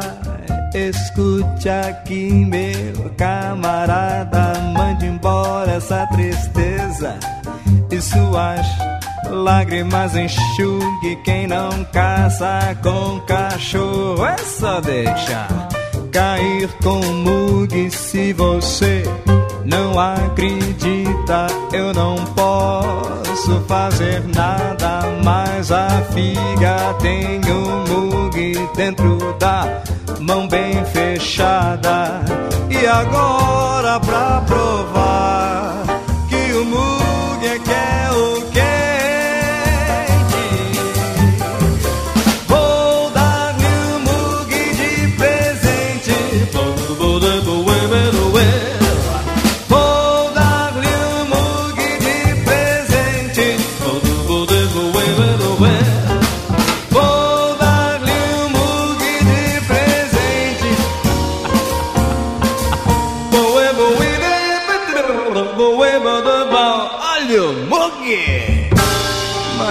que segurança! Estamos de volta com Wilson Simonal hoje no Radiofobia Classics, eu e Daniel Monteiro aqui, destilando o pouco que a gente sabe desse cara que fez um sucesso é, inominável no Brasil, na música popular brasileira nas décadas de 60 e 70. E a gente já está aqui chegando no finalzinho dos anos 60, a gente está em junho de 68, quando o Simonal lançou Samarina. Samarina, uma música que você já deve ter ouvido regravada Sem pela dúvida. Ivete Sangalo, provavelmente, né? Mais recentemente. Uma música que é, seria o segundo maior sucesso na carreira do Simonal, o maior até então, quer dizer, olha aí que ele sempre gravando músicas que desbancavam os sucessos anteriores, que tinham até então sido os maiores sucessos da carreira, né? A música acabou virando também um cartão de visitas do Simonal no exterior, um cartão de apresentações. Ela foi gravada pelo Sérgio Mendes, ela foi gravada pelo Herb Alpert e o Tijuana Brass, que eu gosto muito de tocar. É, o próprio Stevie Wonder também gravou essa música com o título de Pretty World. Pois é, e em agosto de 1968 saiu o segundo disco dele, com o nome Alegria, Alegria, mas com o subtítulo Quem não tem swing morre com a boca cheia de formiga. E nesse segundo disco ele, ele continuou nessa guinada do, do cantor em direção a um som mais próximo ao soul e ao funk né, dos Estados Unidos, que eram, Aham. que eram muito sucesso na época. E além da, da música Samarina, né, grande sucesso, o álbum também traz Zazueira, de Jorge Ben, na época era Jorge Ben, né? E também, e puxado por essas músicas, ele teve uma boa vendagem assim no mercado fonográfico nacional. E em outubro, tanto o Simonal quanto a banda dele, eles tocaram no Olímpia, em Paris, olha que chique. Aproveitando também para tocar na TV francesa e realizar uma pequena turnê internacional. Olha como o cara já tava ficando muito chique. No começo de 69, em fevereiro, o contrato com a Record terminou. O seu show Vamos Embora saiu do ar. Ele renegociou o contrato por alguns meses para algumas aparições e tal. Mas a agenda de shows dele já não permitia mais essa gravação semanal. No documentário, o Simoninha e o Max de Castro diziam que ele chegava a fazer 340 shows no ano. Caraca. Você imagina o que, que é você fazer 340 shows no ano? Você não ter show só 25 dias por ano, você ter duas folgas por mês, mais ou menos. Você imagina como era um negócio desse? E foi aí então que um empresário carioca, conhecido, Ricardo Amaral, resolveu promover uma turnê do Sérgio Mendes, fazia muito sucesso nos Estados Unidos. Aí ele falou com a Shell, e através do patrocínio da Shell, que é uma grande multinacional no ramo petrolífero, ele conseguiu agendar 17 shows do Sérgio Mendes, que seriam realizados em 20 dias aqui no Brasil, cachê de 1 milhão de dólares por apresentação. Uau! Esse contrato incluía uma apresentação que seria gravada e transmitida pela TV Tupi, no Clube Monte Líbano, e uma apresentação a preços populares no Maracanãzinho, que seria a última da turnê. Pelo tamanho do Maracanãzinho, eles deram uma engordada no show com outras atrações. Tinha Jorge Ben, Marcos Vale, Gal Costa, Maísa, Milton Nascimento, Os Mutantes, Gracinha Leporás, Piri Ribeiro e... Quem, quem, quem, quem? Por último, quem? Wilson Simonal. Simona. Se sobrasse ingresso, eles seriam comprados pela Shell e seriam usados em promoções nos postos de gasolina da Shell. O que, que ficou acertado com o Simonal? Ele ia fazer o show que iria anteceder o show do Sérgio Mendes com o Brasil 66 e o Bossa Rio. No dia 5 de julho de 69, Daniela Monteiro, 30 mil pessoas lotaram o Maracanãzinho. Nem foi necessária a compra dos ingressos que sobrassem pela Shell, porque não sobrou. O que esse show teve de merda foi que os amplificadores, eles eram engolidos pelo barulho da plateia. Então, o show foi muito mal sonorizado. E você sabe como isso pode ser um tiro no pé, né? O Simonal, ele entrou nervoso porque ele nunca tinha tocado para um público tão grande. E pra ele, pra banda dele, são três, aquele público tava ali não tava ali pra ver ele, tava ali pra ver o Sérgio Mendes. Só que o que aconteceu iria se transformar em notícia pela imprensa toda do Brasil no dia seguinte. O Simonal tocou seis ou sete músicas, só hits. Ele foi ovacionado com a plateia cantando junto com ele durante o show inteiro. Ele fez o que ele fazia lá no teatro da TV Record, de dividir o público, metade pra cá, metade pra lá, sabe o que a gente mostrou agora no áudio que a gente passou, que a gente viu no documentário? Só que ele fez isso com 30 mil pessoas, então ele chegava ao ponto de falar assim: agora só os 15 mil do lado direito. Agora só os 15 mil do lado esquerdo. O Sérgio Mendes falou assim: eu, eu- eu não vou subir nessa porra desse palco. O que, que eu vou fazer depois desse cara? Mas o Sérgio Mendes é que era a estrela do show, entendeu? E ele subiu no palco, ele se apresentou. Quando ele começou a, contar- a tocar Pretty World, que é a versão de Samarina em inglês, o público foi ao delírio. Só que quando as vocalistas começaram a cantar Samarina em inglês, a plateia começou a chamar o Simonal. Simonal, Simonal. É, e só quando o Simonal veio da coxia, subiu no palco e cantou Samarina em português junto com Sérgio Mendes. A cobertura da imprensa foi favorável pro Simonal, ele foi enaltecido muito mais que o Sérgio Mendes. O próprio Nelson Mota, né, que na época é, era colunista do jornal Última Hora. O Pasquim trepudiou em cima do Sérgio Mendes, né, que foi considerado vendido pelo tabloide e publicou dizendo que o Simonal jantou o Sérgio Mendes. O impacto do show do Maracanãzinho foi tão grande na galera de marketing da Shell, que eles estavam ali assistindo tudo, que o Simonal passou a ser sondado para assinar um contrato como garoto propaganda da Shell. Então, enquanto estava conversando com a, com a Shell, ele lançou o seu maior sucesso comercial, que foi País Tropical, fez modificação na música, cortou algumas estrofes e tal, e colocou menções ao slogan da Shell, que era tipo algo mais, né? Tinha alguma coisa assim. E inventou um bis pra música, e foi aí que nasceu o fenômeno do Patropi. Que o Patropi, o que que era? Patropi era a maneira como Simonal cantava País Tropical. Você ouviu isso lá no começo do programa. A gente bota aqui no fundo só pra ambientar o que tá acontecendo. O Simonal começava a cantar as frases da música só com as primeiras sílabas. Então veio aquele mó num patropi abençoar por D e boni por nature, mas que belê, né? E daí veio essa coisa de você é, cantar só com as primeiras. Muita gente já ouviu falar em Patropi e não sabe que vem daí. Que Patropi. Todo mundo acha que é do Jorge Ben mesmo. Não, e muita gente ouve falar Patropi e não sabe que Patropi é país Uhum. tropical dessa música, dessa versão. É um termo que até hoje as pessoas se referem ao Brasil como Patropi. E aí veio esse grande sucesso, o maior sucesso comercial da carreira do Simonal. A Shell, que até então teve os Mutantes como garotos propaganda, precisava de um nome grande,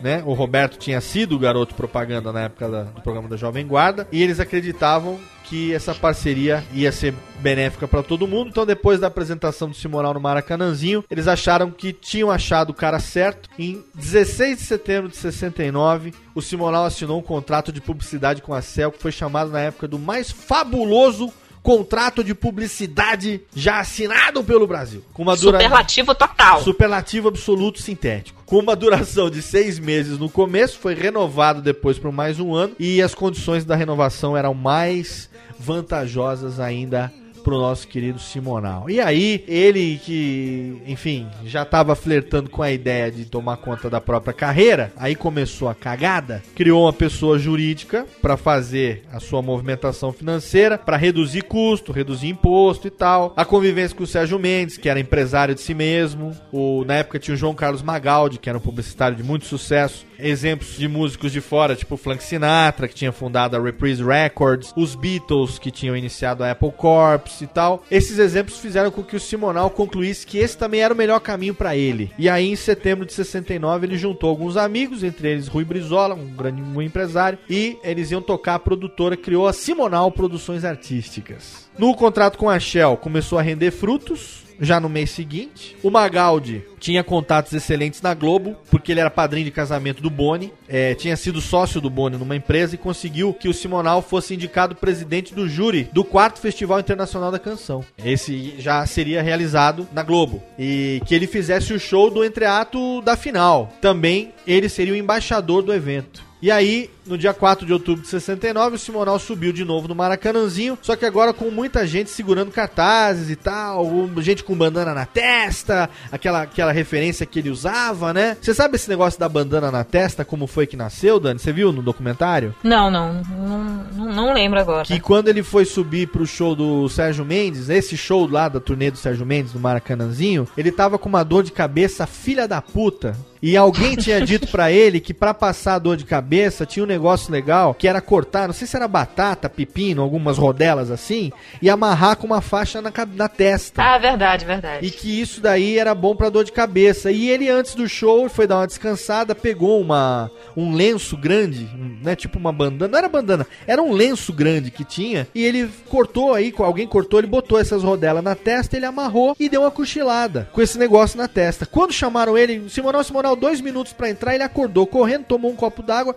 entrou pra fazer o show e esqueceu de tirar. E, e virou a marca registrada dele. Tem uma foto famosa dele com essa bandana, né? Aham. É, ele passou a utilizar isso e as pessoas já nesse próximo show, já todo mundo já tava ali usando bandana, todo mundo já tava no estilo Simonal, ele criou o seu estilo, né? E de novo ele regeu o coral, a plateia, fez o limão, fez o limoeiro e tudo mais. Em novembro de 69, chegou às lojas o último álbum, Alegria, Alegria. Ele vendeu muito bem, trouxe a música Que Maravilha, que também é uma composição do Jorge Ben e do Toquinho. E aí, vamos para mais um bloco de melódias, porque como nesse mês agora de novembro de 69, o Simonal foi anfitrião da festa do milésimo gol do Pelé, a Shell patrocinava o Pelé e fez um show em homenagem ao milésimo gol do Pelé e chamou o Simonal para ser o mestre de cerimônias desse show. E aí começa uma história muito engraçada que a gente só vai contar no próximo bloco, aliás. E agora a gente confere o penúltimo bloco que tem um medley contendo jingles, zazoeira, Vestir Azul. Vestir Azul foi a primeira música que eu ouvi do Wilson Simonal com a voz dele, né? Claro que teve as músicas que minha mãe cantou pra mim quando eu era criança, mas Vestir Azul foi a primeira música que eu ouvi com a voz do Wilson Simonal. Fiquei apaixonada pela voz dele, muito bonita. E pra fechar o bloco tem País Tropical em italiano. Radiofobia Classics. Eu sei que muita gente é vidrada em querer saber como é que vive um artista na intimidade.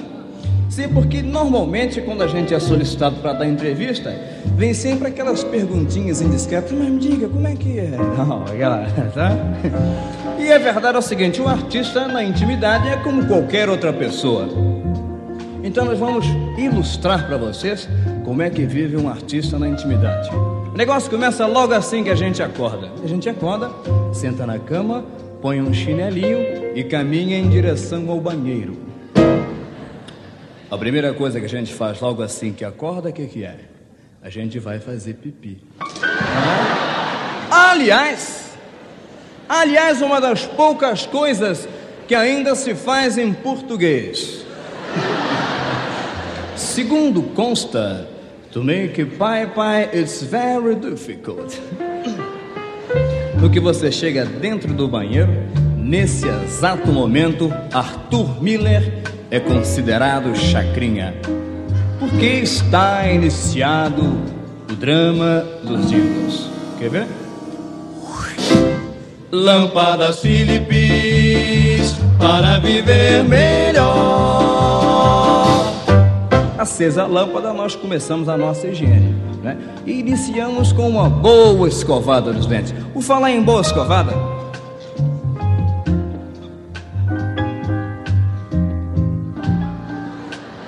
Olhem bem essa escova de dente.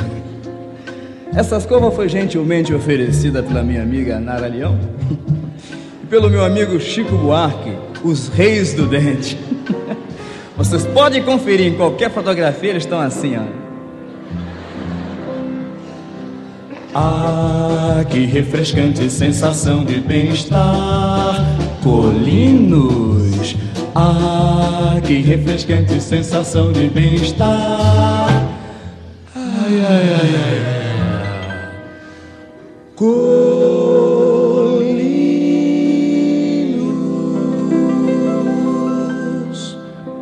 Mal barbeado é sinal de desleixado. Portanto, acaba sempre desprestigiado.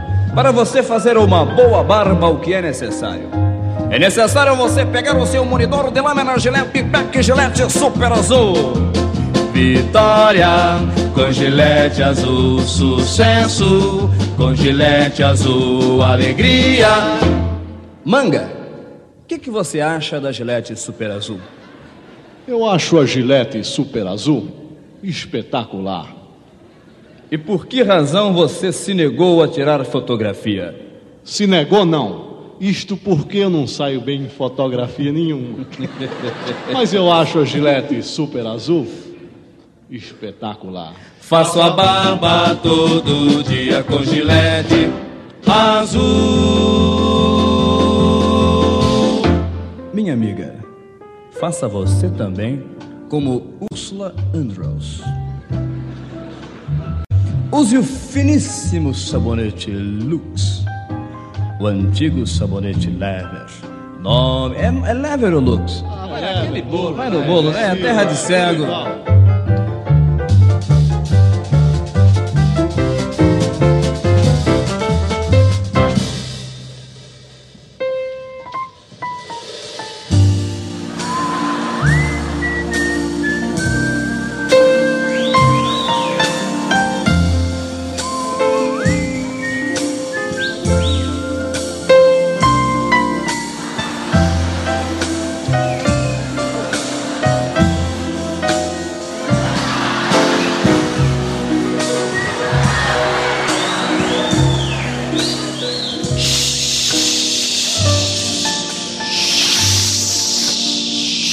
Rindo? Vocês estão rindo, mas sabe que outro dia teve um pilantra que levou a sério? Fiz esse quadro no- no- no- na televisão. Quando eu ia saindo, ele olhou para mim na saída com aquele olhar penetrante e disse: Simona, você não quer ver um quadro de São Jorge que tem lá em casa, não? Depois de banho tomado, perfumado, barbeado, vamos pegar o nosso rádio portátil vamos ouvir o que vai pelo mundo através da United Press.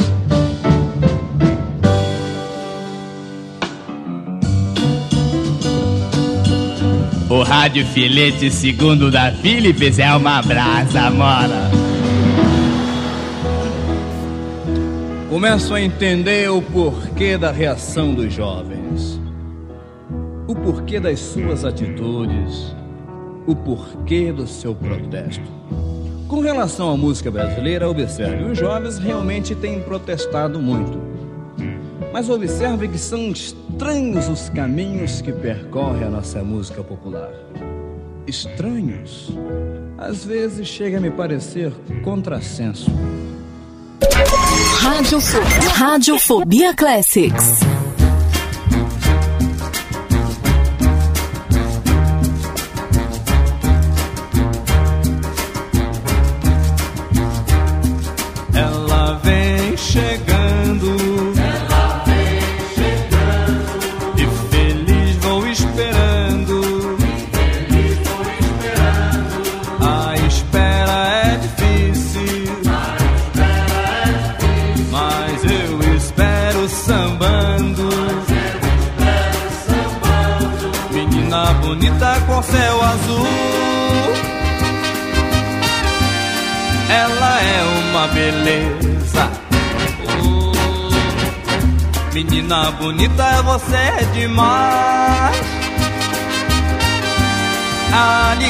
Da minha tristeza.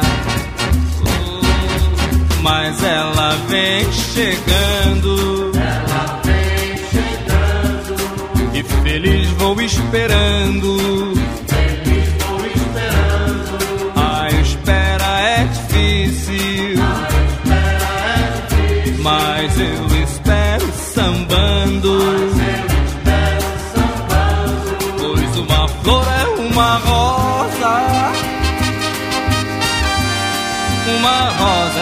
Uma flor.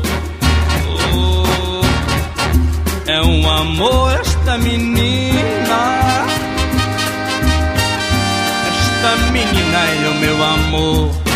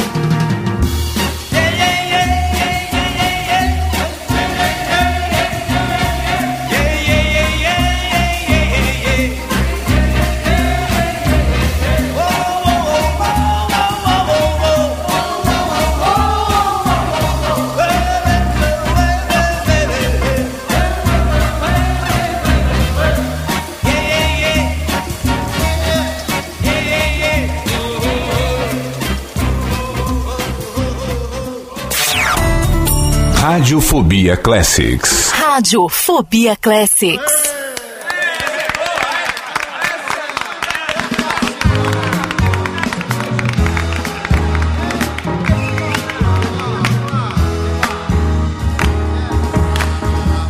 Estava na tristeza que dava dó. Vivia vagamente, andava só. Mas Mas eis que de repente me apareceu brotinho lindo que me convenceu, dizendo que eu devia vestir azul, que azul é cor do céu e seu olhar também. Então o seu pedido me incentivou, vestir azul. Minha sorte então mudou, vestir azul. Minha sorte então mudou.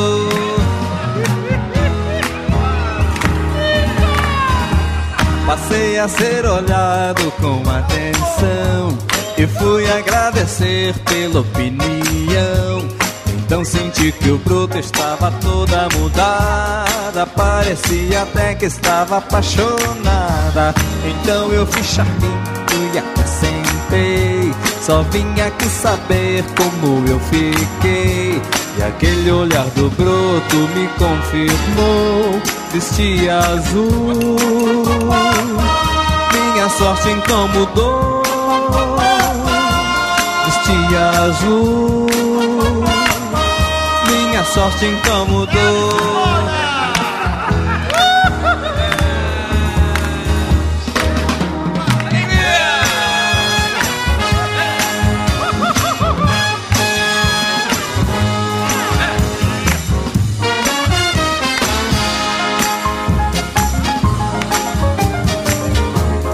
Então eu fiz charminho e acrescentei. Só vim aqui saber como eu fiquei. E aquele olhar do broto me confirmou. Vestia azul. Minha sorte então mudou. Vestia azul. Minha sorte então mudou.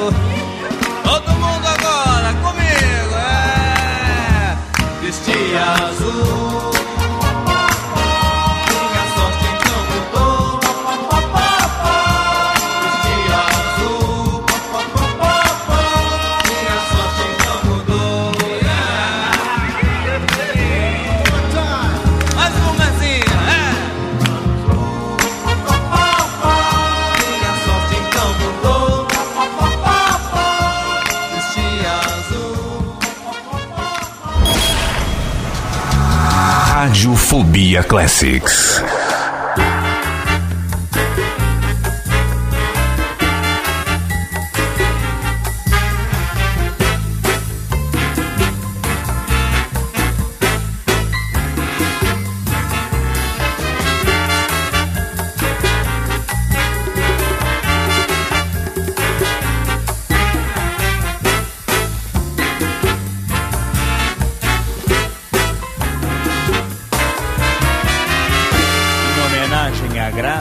À beleza e ao charme da mulher brasileira.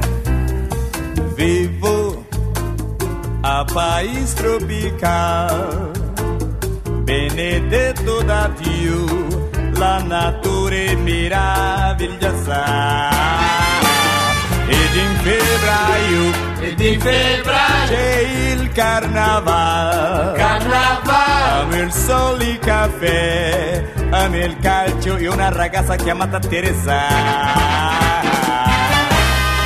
Uomo a país tropical, non andarci perché non vorrai più tornare a casa.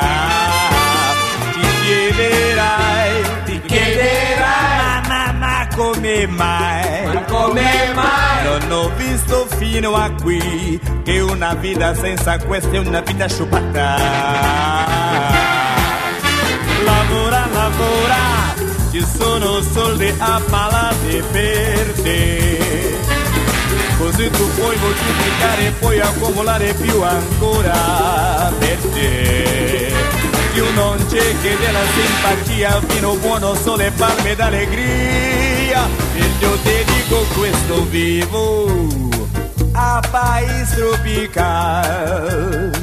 Benedetto da Dio, la natura è meravigliosa. Ed in febbraio, ed in febbraio c'è il carnaval. Il carnaval. Amo il sole, caffè. Ami il calcio e una ragazza chiamata Teresa. Ami il calcio e una ragazza chiamata Teresa. Eu sou Flamengo e não disfarço de ninguém. Mas em cinco brasileiros, seus fãs do Flamengo tem. Ah, ah, ah, ah. Moro num país tropical, abençoado por Deus e bonito por natureza. Em fevereiro, em fevereiro, carnaval, em carnaval, eu tenho um fusca e um violão. Sou Flamengo, tenho uma nega chamada Teresa. Sou Flamengo, tenho uma nega chamada Teresa. Sou Flamengo, tenho uma nega chamada Teresa. Eu sou Flamengo e não disfarço de ninguém. Mas em cinco brasileiros, seis fãs do Flamengo tem. Sou Flamengo, tenho uma nega chamada Teresa. Estamos de volta com Radiofobia Classics, hoje falando sobre Wilson Simonal. E agora, Dani, chegamos aos anos 70. E o que é que aconteceu em 1970, Daniela Monteiro, aliás? A Copa do Mundo no México. Exatamente, o Mundial do México, em que Brasil se sagraria tricampeão mundial de futebol. E por incresça que parível, depois de uma temporada na boate Sucata, Simonal e banda embarcaram para o México em maio de 1970, para o Mundial de Futebol, para acompanhar a seleção brasileira no Mundial. Eles foram a atração, o entretenimento que acompanhou a seleção brasileira na Copa do Mundo de 70, Dani. Pois é. E antes da viagem, na qual eles fariam apresentações na boate Eldorado, em Guadalajara, Hum. e uma temporada de 45 dias no Hotel Camino Real, Simonal deixou gravadas quatro músicas para o lançamento de um compacto duplo.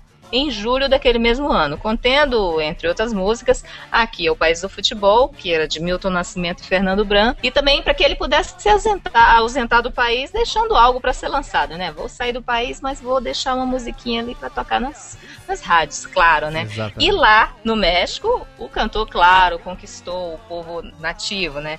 Em uma estratégia planejada pelo João Avelanche, Aham. para que o time brasileiro se sentisse em casa, né? E ele participou ativamente da vida do time.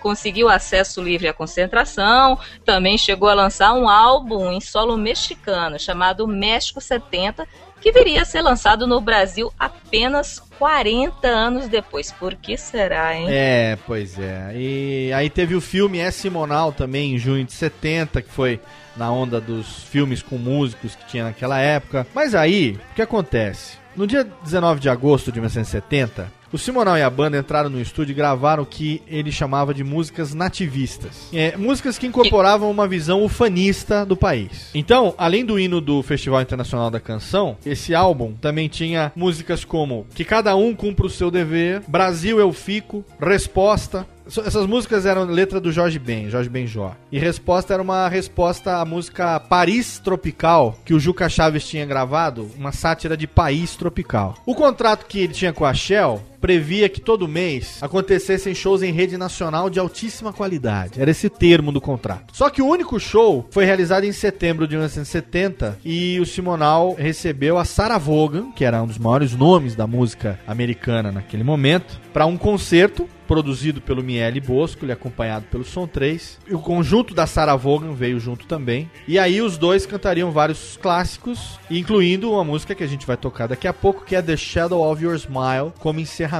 Essa transmissão aconteceu durante o programa do Flávio Cavalcante, que era muito famoso na época, e a produção foi da dupla Miele Bosco. Então, você tem ele em- nos anos 70, tendo toda uma projeção internacional, ele acompanhando a seleção é um caso à parte, né? Que no documentário eles falam muito sobre isso, né? Que ele acabou se tornando um tipo um melhor amigo do Pelé. Eles estavam sempre juntos, quer dizer, tem várias fotos, o Pelé vestido de Simonal e o Simonal vestido de Pelé. No documentário eles contam a história de uma brincadeira aonde o Zagallo pensou em chamar um outro cara, eles falaram: "Não, não precisa chamar ninguém não, o Simonal tá aqui com a gente, ele toca, ele joga uma bola, bota ele pra jogar" e fizeram ele acreditar que ele ia fazer parte da seleção de 70. Simonal era um cara que ele tava com a cabeça dele sempre a mil por hora, né? Ele realmente foi para um estrelato tão grande que ele se achava inatingível, né? Se achava intocável. No final de 1970, ele gravou um álbum que foi lançado, um álbum chamado Simonal, onde foi lançado o sucesso também muito conhecido, A Tonga da Mironga do Cabuletê, a música que seria o último arranjo do César Camargo Mariano, uma música para ele, e também a última música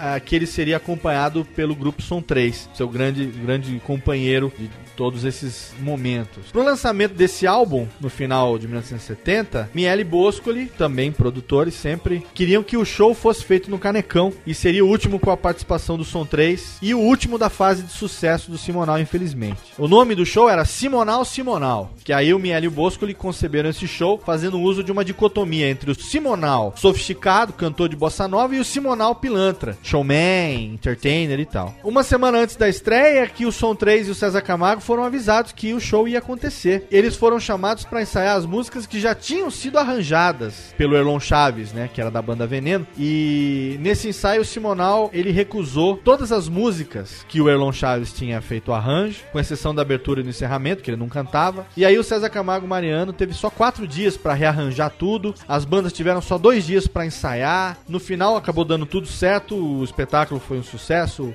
de público, de crítica, ficou aí até fevereiro de 1971. E aí, em abril de 71, o Simonal estava participando da gravação de um programa chamado Som Livre Exportação na Rede Globo, que era uma espécie de festival itinerante que era gravado e editado para transmitir na televisão. E aí, um pouco antes de entrar no palco, eles estavam em Brasília, o Simonal brigou com o César Camargo Mariano nos bastidores. E aí o César Camargo Mariano voltou pro hotel, fez as malas, foi para São Paulo. E aí a parceria deles acabou. Ele se apresentou com a banda Veneno, do Elon Chaves. E aí, antes do nosso último bloco de informação, a gente quer tocar aqui mais quatro músicas do nosso querido Wilson Simonal. Yes, yes, yes. E nesse último bloco a gente confere Aqui é o País do Futebol. Também o Wilson Simonal cantando juntinho com a Sarah Vaughan a música Shadow of Your Smile, que é muito linda. E Na Tonga da Mironga do Cabuletê. Radiofobia Classics.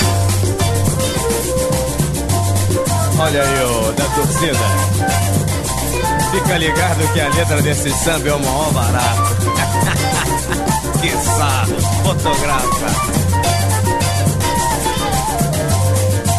Brasil está vazio na tarde de domingo, né? Olha o sambão aqui, é o país do futebol, pois é. Brasil está vazio na tarde de domingo, né? Olha o sambão aqui, é o país do futebol. No fundo deste país, ao longo das avenidas, campos de terra e grama, Brasil só é futebol. 90 minutos de emoção e alegria. Esqueça a casa e o trabalho, a vida fica lá fora e tudo Fica lá fora, inferno. fica lá fora, As dores ficam lá fora.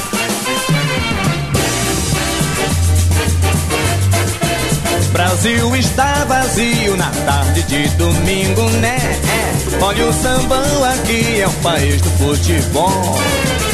Brasil está vazio na tarde de domingo, né? É. Olha o sambão aqui, é o país do futebol. Fundo deste país, ao longo das avenidas, campos de terra e grama, Brasil só é futebol. 90 minutos de emoção e alegria.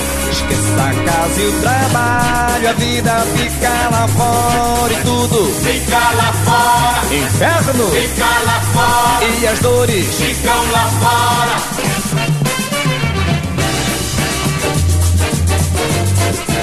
Brasil está vazio na tarde de domingo, né? É, é. Olha o sambão aqui, é o país do futebol. Brasil está vazio na tarde de domingo, né? É. Olha o sambão aqui, é o país do futebol. Olha o sambão aqui, Brasil é o está vazio na tarde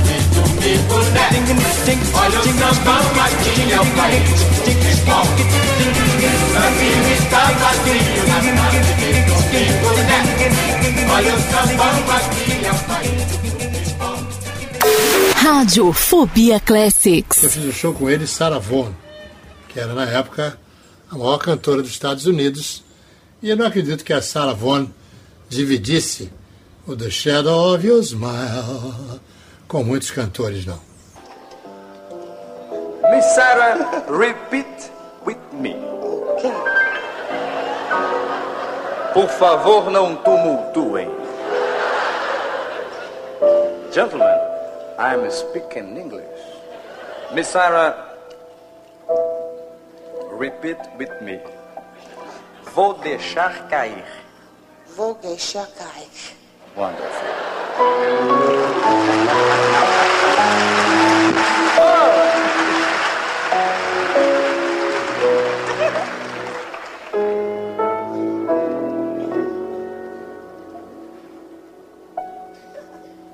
The shadow of your smile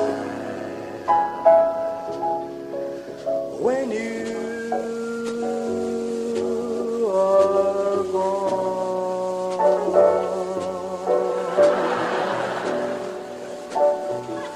will color all my dreams and light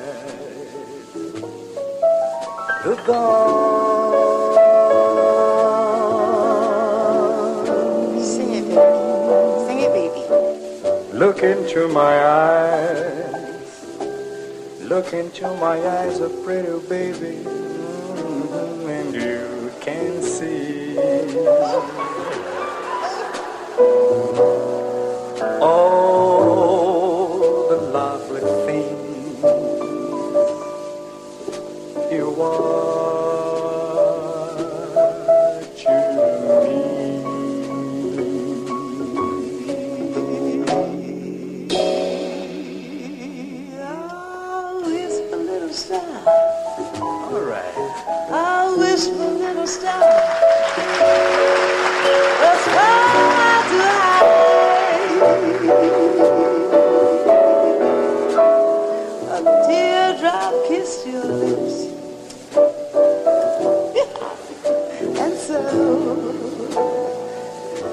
Yeah.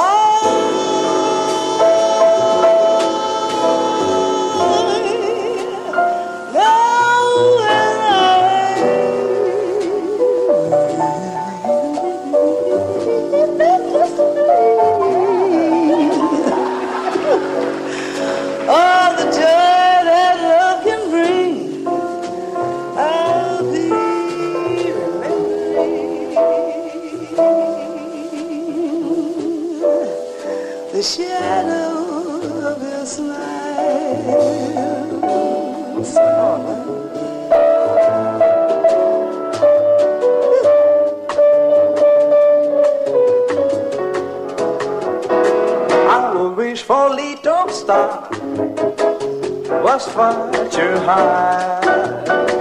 A teardrop kiss your lips, and so did I.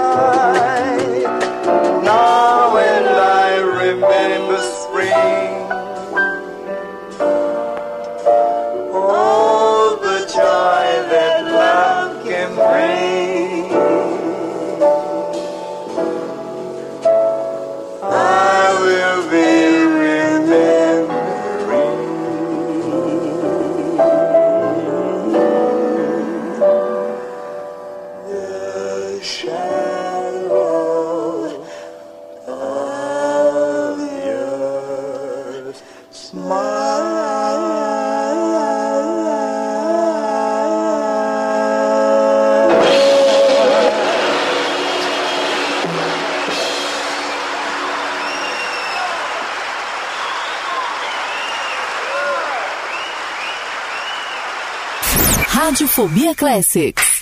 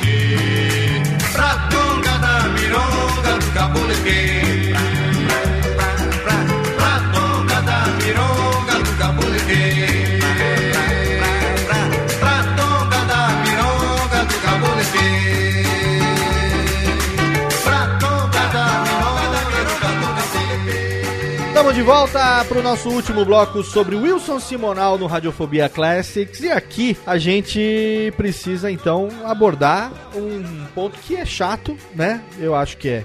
Bem É chato. chato, bastante controverso até, mas que a gente precisa abordar porque faz parte da vida do Simonal, que foi o episódio que acabou sendo o começo do fim da carreira dele. Todo mundo sabe que nessa época a gente vivia um momento histórico de ditadura, como a gente já citou, os militares aqui estavam no governo. Você tinha aí uma briga entre governo militar e aqueles que o Simonal malandramente falava de aquela turma da canhota, né? Galera de esquerda. Isso porque ele era sacana. Ele não defendia, como eu já falei, nenhuma bandeira política, mas ele era acima de tudo um grandíssimo sacana mesmo. Ele era o Simonal. Porra, o cara tinha carrões, estava milionário, fazia, vivia a vida do jeito que ele queria. Enfim, ele tava bem na foto, tava muito bem na foto. Ele tinha um contrato milionário com a Shell. Tava bem na boca na Rede Globo. Enfim, tava vivendo um momento muito bom. Só que a empresa que ele abriu, Simonal Produções Artísticas, quando completou um ano, foram fazer o primeiro balanço anual, eles vieram e viram que o volume de contas que não estavam sendo pagas, ele descobriu que alguma coisa estava errada. E aí ordenou uma devassa nas contas. E aí o Rui Brizola, que era o encarregado dele, chamou um amigo dele de São Paulo, contador, Rafael Viviani, para organizar o balanço da empresa e fazer com que ela operasse no azul. O Viviani assumiu essas funções em setembro, em 24 de setembro de 70. E aí, logo nos primeiros dias, ele se assustou com a quantidade de gastos pessoais e também gastos que os amigos do Simonal faziam, os saques que as pessoas costumavam fazer, os é, amigos do Simonal, quem conheceu o Simonal nessa época, dos depoimentos que estão no documentário, o próprio Nelson Mota, o próprio Chico Anísio e outras pessoas falaram que ele era um bom vivan, entendeu? Ele tava, os próprios filhos dele também comentavam, né? Ele, ele não sabia administrar, ele tava cagando e andando. Ele queria, era, "Preciso- quero comprar tal coisa, ia lá e comprava, entendeu? Porque ele sabia que tinha dinheiro. Ele achava, pelo menos, que tinha muito dinheiro. E aí, pra tentar conseguir aumentar a entrada de dinheiro, ele tentou renegociar um contrato com a Globo pra participar do festival que a gente falou da canção de 70. E aí deu um problema que a Globo não quis, ele se reuniu sozinho com o Boni e com o Walter Clark, que eram quem mandava na Globo naquela época na programação. Os caras não quiseram rever o contrato, mas falaram que iam ver aí pra fazer um programa pra ele. Ele não quis, brigou com eles, ele acabou virando persona não grata na Rede Globo. A Globo boicotou ele do festival, de toda a grade de programação. Enfim, o Simonal tava passando por um momento delicado financeiramente falando, tinha alguma coisa errada. O contrato com a Shell ia terminar em março de 71, mas antes mesmo disso ele começou a desmontar a estrutura da empresa dele, vendo que não ia ter receita, começou a cortar. Ele acreditava que ele estava sendo lesado, então ele começou a suspeitar de todo mundo. Ele rompeu com todo mundo. Rompeu com Magaldi, rompeu com Brizola, rompeu com Viviane. Aí demitiu o contador, alegando incompetência profissional. E aí começam as informações desencontradas, porque o fato é que é o seguinte: ele não entendia nada de contabilidade, ele achava que esse contador estava dando um golpe nele e tava roubando o dinheiro dele. Ele ficou com raiva porque ele perdeu o apartamento, perdeu o escritório, perdeu o funcionário, perdeu banda, porque o Viviane foi demitido, não tinha dinheiro para pagar o aluguel, entrou com uma ação trabalhista contra o Simonal e para receber essas verbas o Simonal ficou puto e aí o que dizem as más línguas é que o Simonal pegou dois caras, falava assim: "Pega esse cara, dá uma coça nele, pelo menos dá um susto nele para ele deixar de ser filha da puta". Só que aí o que acontece? Esses caras eram agentes do DOPS. O DOPS, que era ah, o organismo de repressão do governo militar. Você tinha a inteligência, a inteligência detectava quem eram as pessoas a serem torturadas, barra interrogadas, barra assassinadas, e o DOPS ia lá e executava as, as ordens dos militares. Diz ele que conheceu esses caras quando ele foi interrogado numa ocasião em 69, que ele fez um show chamado de Cabral a Simonal e tinha uma bandeira da União Soviética como parte da cenografia. E aí chamaram ele no DOPS para um interrogatório. E aí diz que conheceu esses caras e aí criaram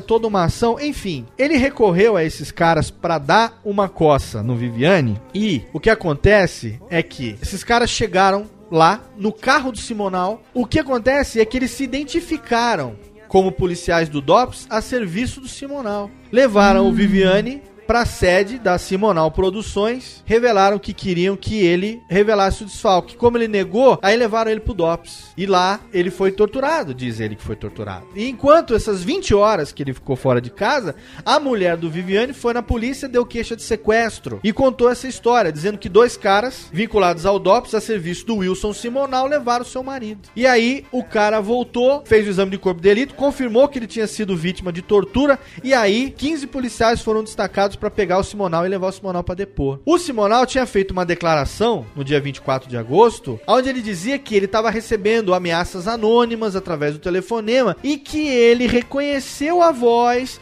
e que ele acreditava que as ameaças eram feitas pelo seu ex-contador Viviane. Só que assim, para se dar bem, e aí vem a ingenuidade do cara, porque o negócio dele era só fazer show, ganhar, encher o cu do dinheiro, ele achava que ele ia dar uma carteirada e que ia ficar tudo bem. Ele disse o quê? Que ele era antigo colaborador do DOPS. E que ele era divulgador do programa democrático do governo da República. O que acontece é que naquela época, você dizer que era isso, e ele tendo gravado aqueles álbuns com músicas nacionalistas, nativistas, ufanistas e tal, você carregar uma bandeira do Brasil, aquele Eu Te Amo, Meu Brasil, Eu Te Amo, que tinha naquela época, era um hino a favor dos militares. Era um hino a favor da ditadura. Então, inocentemente, eu, enfim, é o que a gente acredita, pelo menos pelo tom que o documentário deixa transparecer, o Simonal entrou nessa onda e, dizendo vinculado ao DOPS, ele acabou decretando o fim da sua carreira. Porque o que aconteceu? Como é falado também, o Ziraldo cita isso no documentário, é que nem a história de Jesus. O cara é dedo duro, Judas, ninguém perdoa. O Judas, ele tem que ser malhado. E aí ele ficou com essa fama, essa acusação de extorsão mediante sequestro, pegou essa carreira dele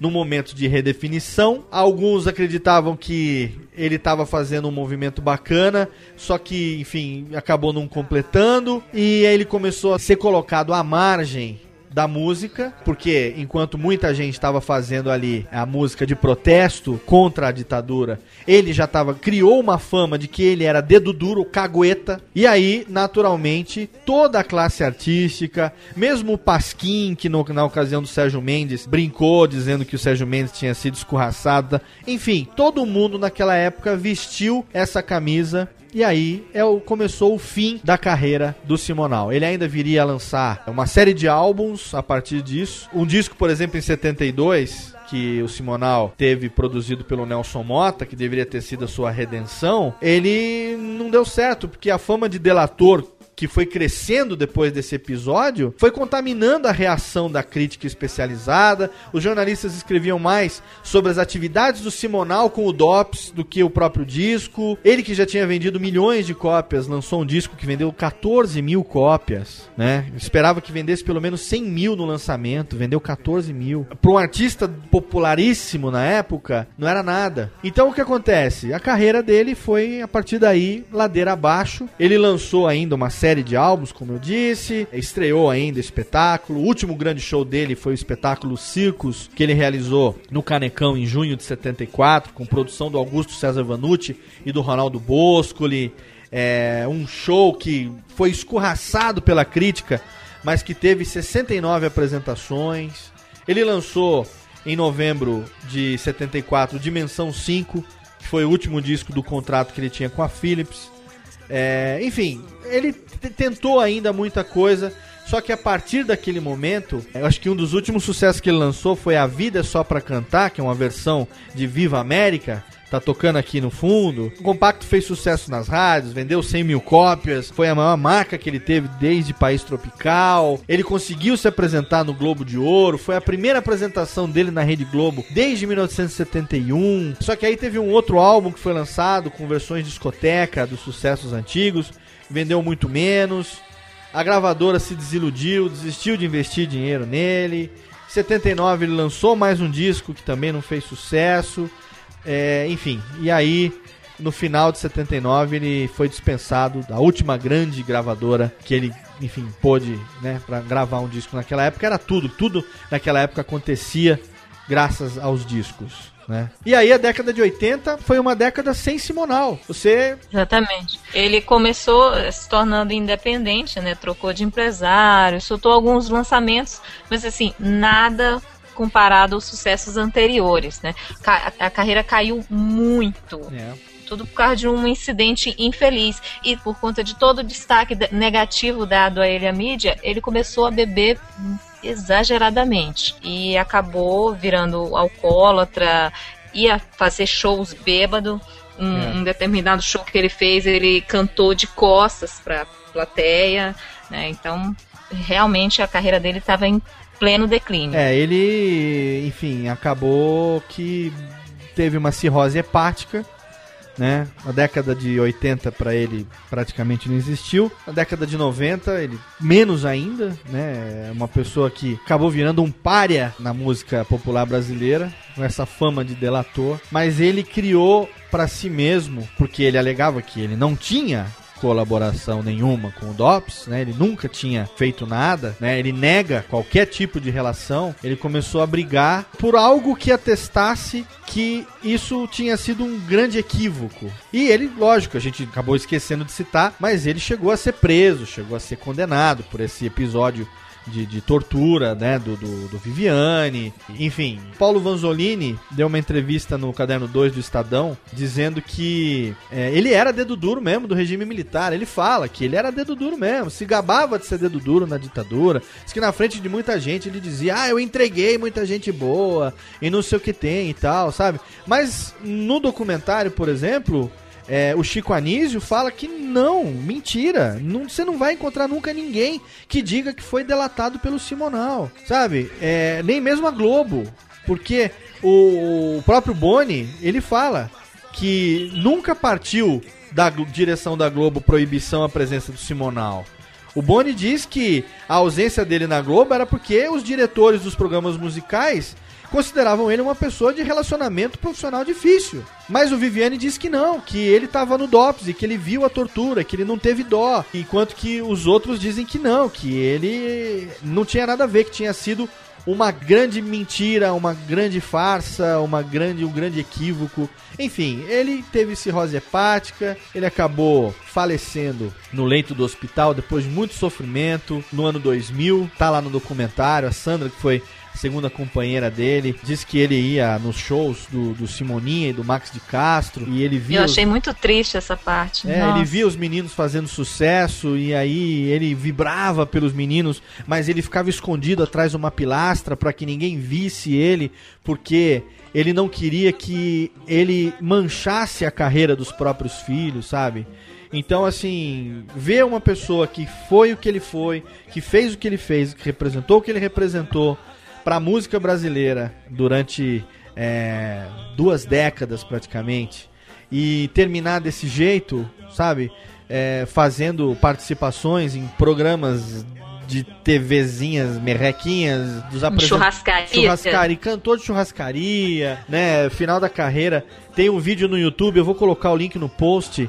Ele foi na Porta da Esperança do Silvio Santos para divulgar um show com a agenda na mão. E você vê o Silvio Santos com a paciência dizendo tudo bem, Simonal, tá certo, Simonal. E ele dizendo, e nos outros programas, isso tem no documentário, ele falando, levando documento, olha aqui, a presidência da República testou que eu nunca fiz, que eu nunca tive nada. Eu só fui conhecer a história do Simonal mesmo a partir de 2009 com esse documentário. Eu continuo sendo um grande fã, tá aqui fazendo um programa especial. A minha forma, a nossa forma, né, Dani, de homenagear o Wilson Simonal, de mostrar que realmente esse cara, independente do que aconteceu, se foi verdade ou não, não me interessa, o cara já morreu, entendeu? Viviane tá aí, tá vivo, tá bem, tá vivendo a vida dele, ultrapassou, passou pelo episódio, diz que não perdoa, que nunca vai perdoar, cada um tá no seu direito, mas eu acho que o fim da vida do Simonal foi muito triste para uma pessoa que viveu dessa maneira, alegrando as pessoas. Eu acho, eu, eu tenho por mim, Dani, que a pessoa que vive para entreter e levar alegria e sorriso para as pessoas, ela, ela merece ser feliz. Sabe? Mas para isso ela tem que fazer por onde também. E a gente não sabe até onde ele fez por merecer, enfim, tudo isso que aconteceu. O que importa é que hoje a gente está aqui fazendo a nossa homenagem e com todas essas informações, eu espero que as músicas tenham sido bacanas também.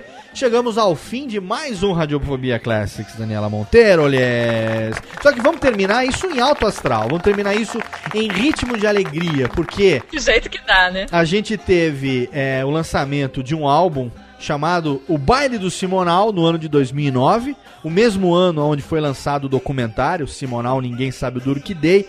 E nesse álbum Baile do Simonal foi um show ao vivo, virou um DVD e virou um CD também. Você tem a participação de artistas como Seu Jorge, Samuel Rosa, Rogério Flauzino, Fernanda Abreu, Diogo Nogueira, Frejá, Maria Rita, Sandra de Sá, eh, Ed Mota, Caetano Veloso, Lulu Santos, Alexandre Pires. Todos eles prestando sua homenagem, cada um interpretando uma música num baile do Simonal. E para encerrar esse programa, a gente escolheu duas músicas interpretadas pelos seus filhos. A gente escolheu quais músicas, Daniela Monteiro? Primeiro tem Aqui é o País do Futebol, com o filhinho Wilson Simoninha. Isso. E na sequência tem Meu Limão, Meu Limoeiro com o Max de Castro. Exatamente. O baile do Simonal para você aí sentir então o timbre, a pegada, o swing que tá no sangue dos dois filhos do Simonal, eles que hoje levantam essa bandeira perpetuando. Acho muito bonito no documentário quando eles falam que independente do que o nosso pai passou, eu acho que o nosso papel como artista é continuar o legado musical que ele nos deixou e é esse tipo de memória que a gente quer ter dele, é esse tipo de memória que a gente quer passar pra frente. Eu concordo. Você não concorda, Dani? Eu concordo. Inclusive, assim, eu, eu percebi que você tem uma relação com o Wilson Simonal que é a mesma que eu, eu tive, por exemplo, com o Michael Jackson. Assim, que independente de tudo que saiu na imprensa de, de negativo, assim, eu meio que ignoro, sabe? Sim. Sabe, não existe pra mim. O que, me, o que importa pra mim é o talento musical, é todo o carisma que eles tinham, o dom que os dois tinham com o público, sabe? O, é, aquela, aquele grande amor pelo que ele fazia. Sim. Isso pra mim é o mais importante e tá acima de qualquer tabloide, qualquer coisa negativa que tenha saído a respeito deles. Exatamente. E assim, a gente toca mais duas músicas, mas antes a gente se despede. Obrigado pela sua audiência, obrigado por você acompanhar radiofobia.com.br. Mês que vem a gente tá de volta com mais um Radiofobia Classics comigo, Léo Lopes. E comigo também, Daniela Monteiro, ó. Grande beijo pra todo mundo, valeu, tchau. Radiofobia Classics.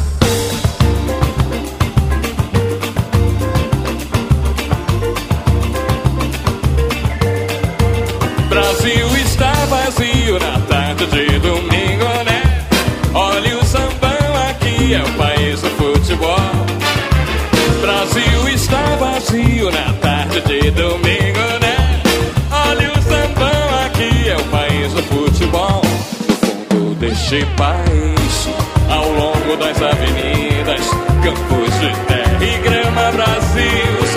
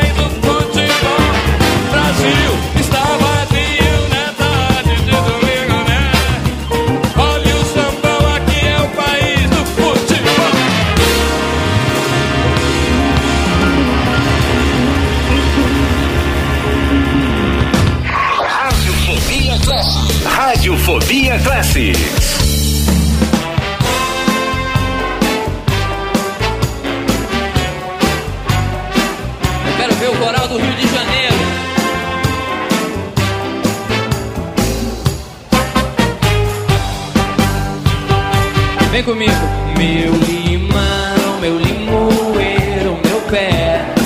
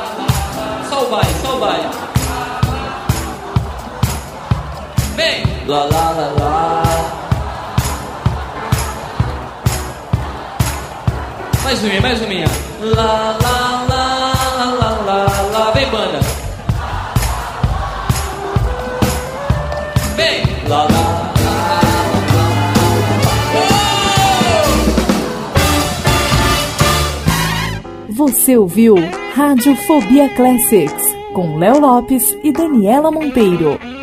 Radiofobia Classics.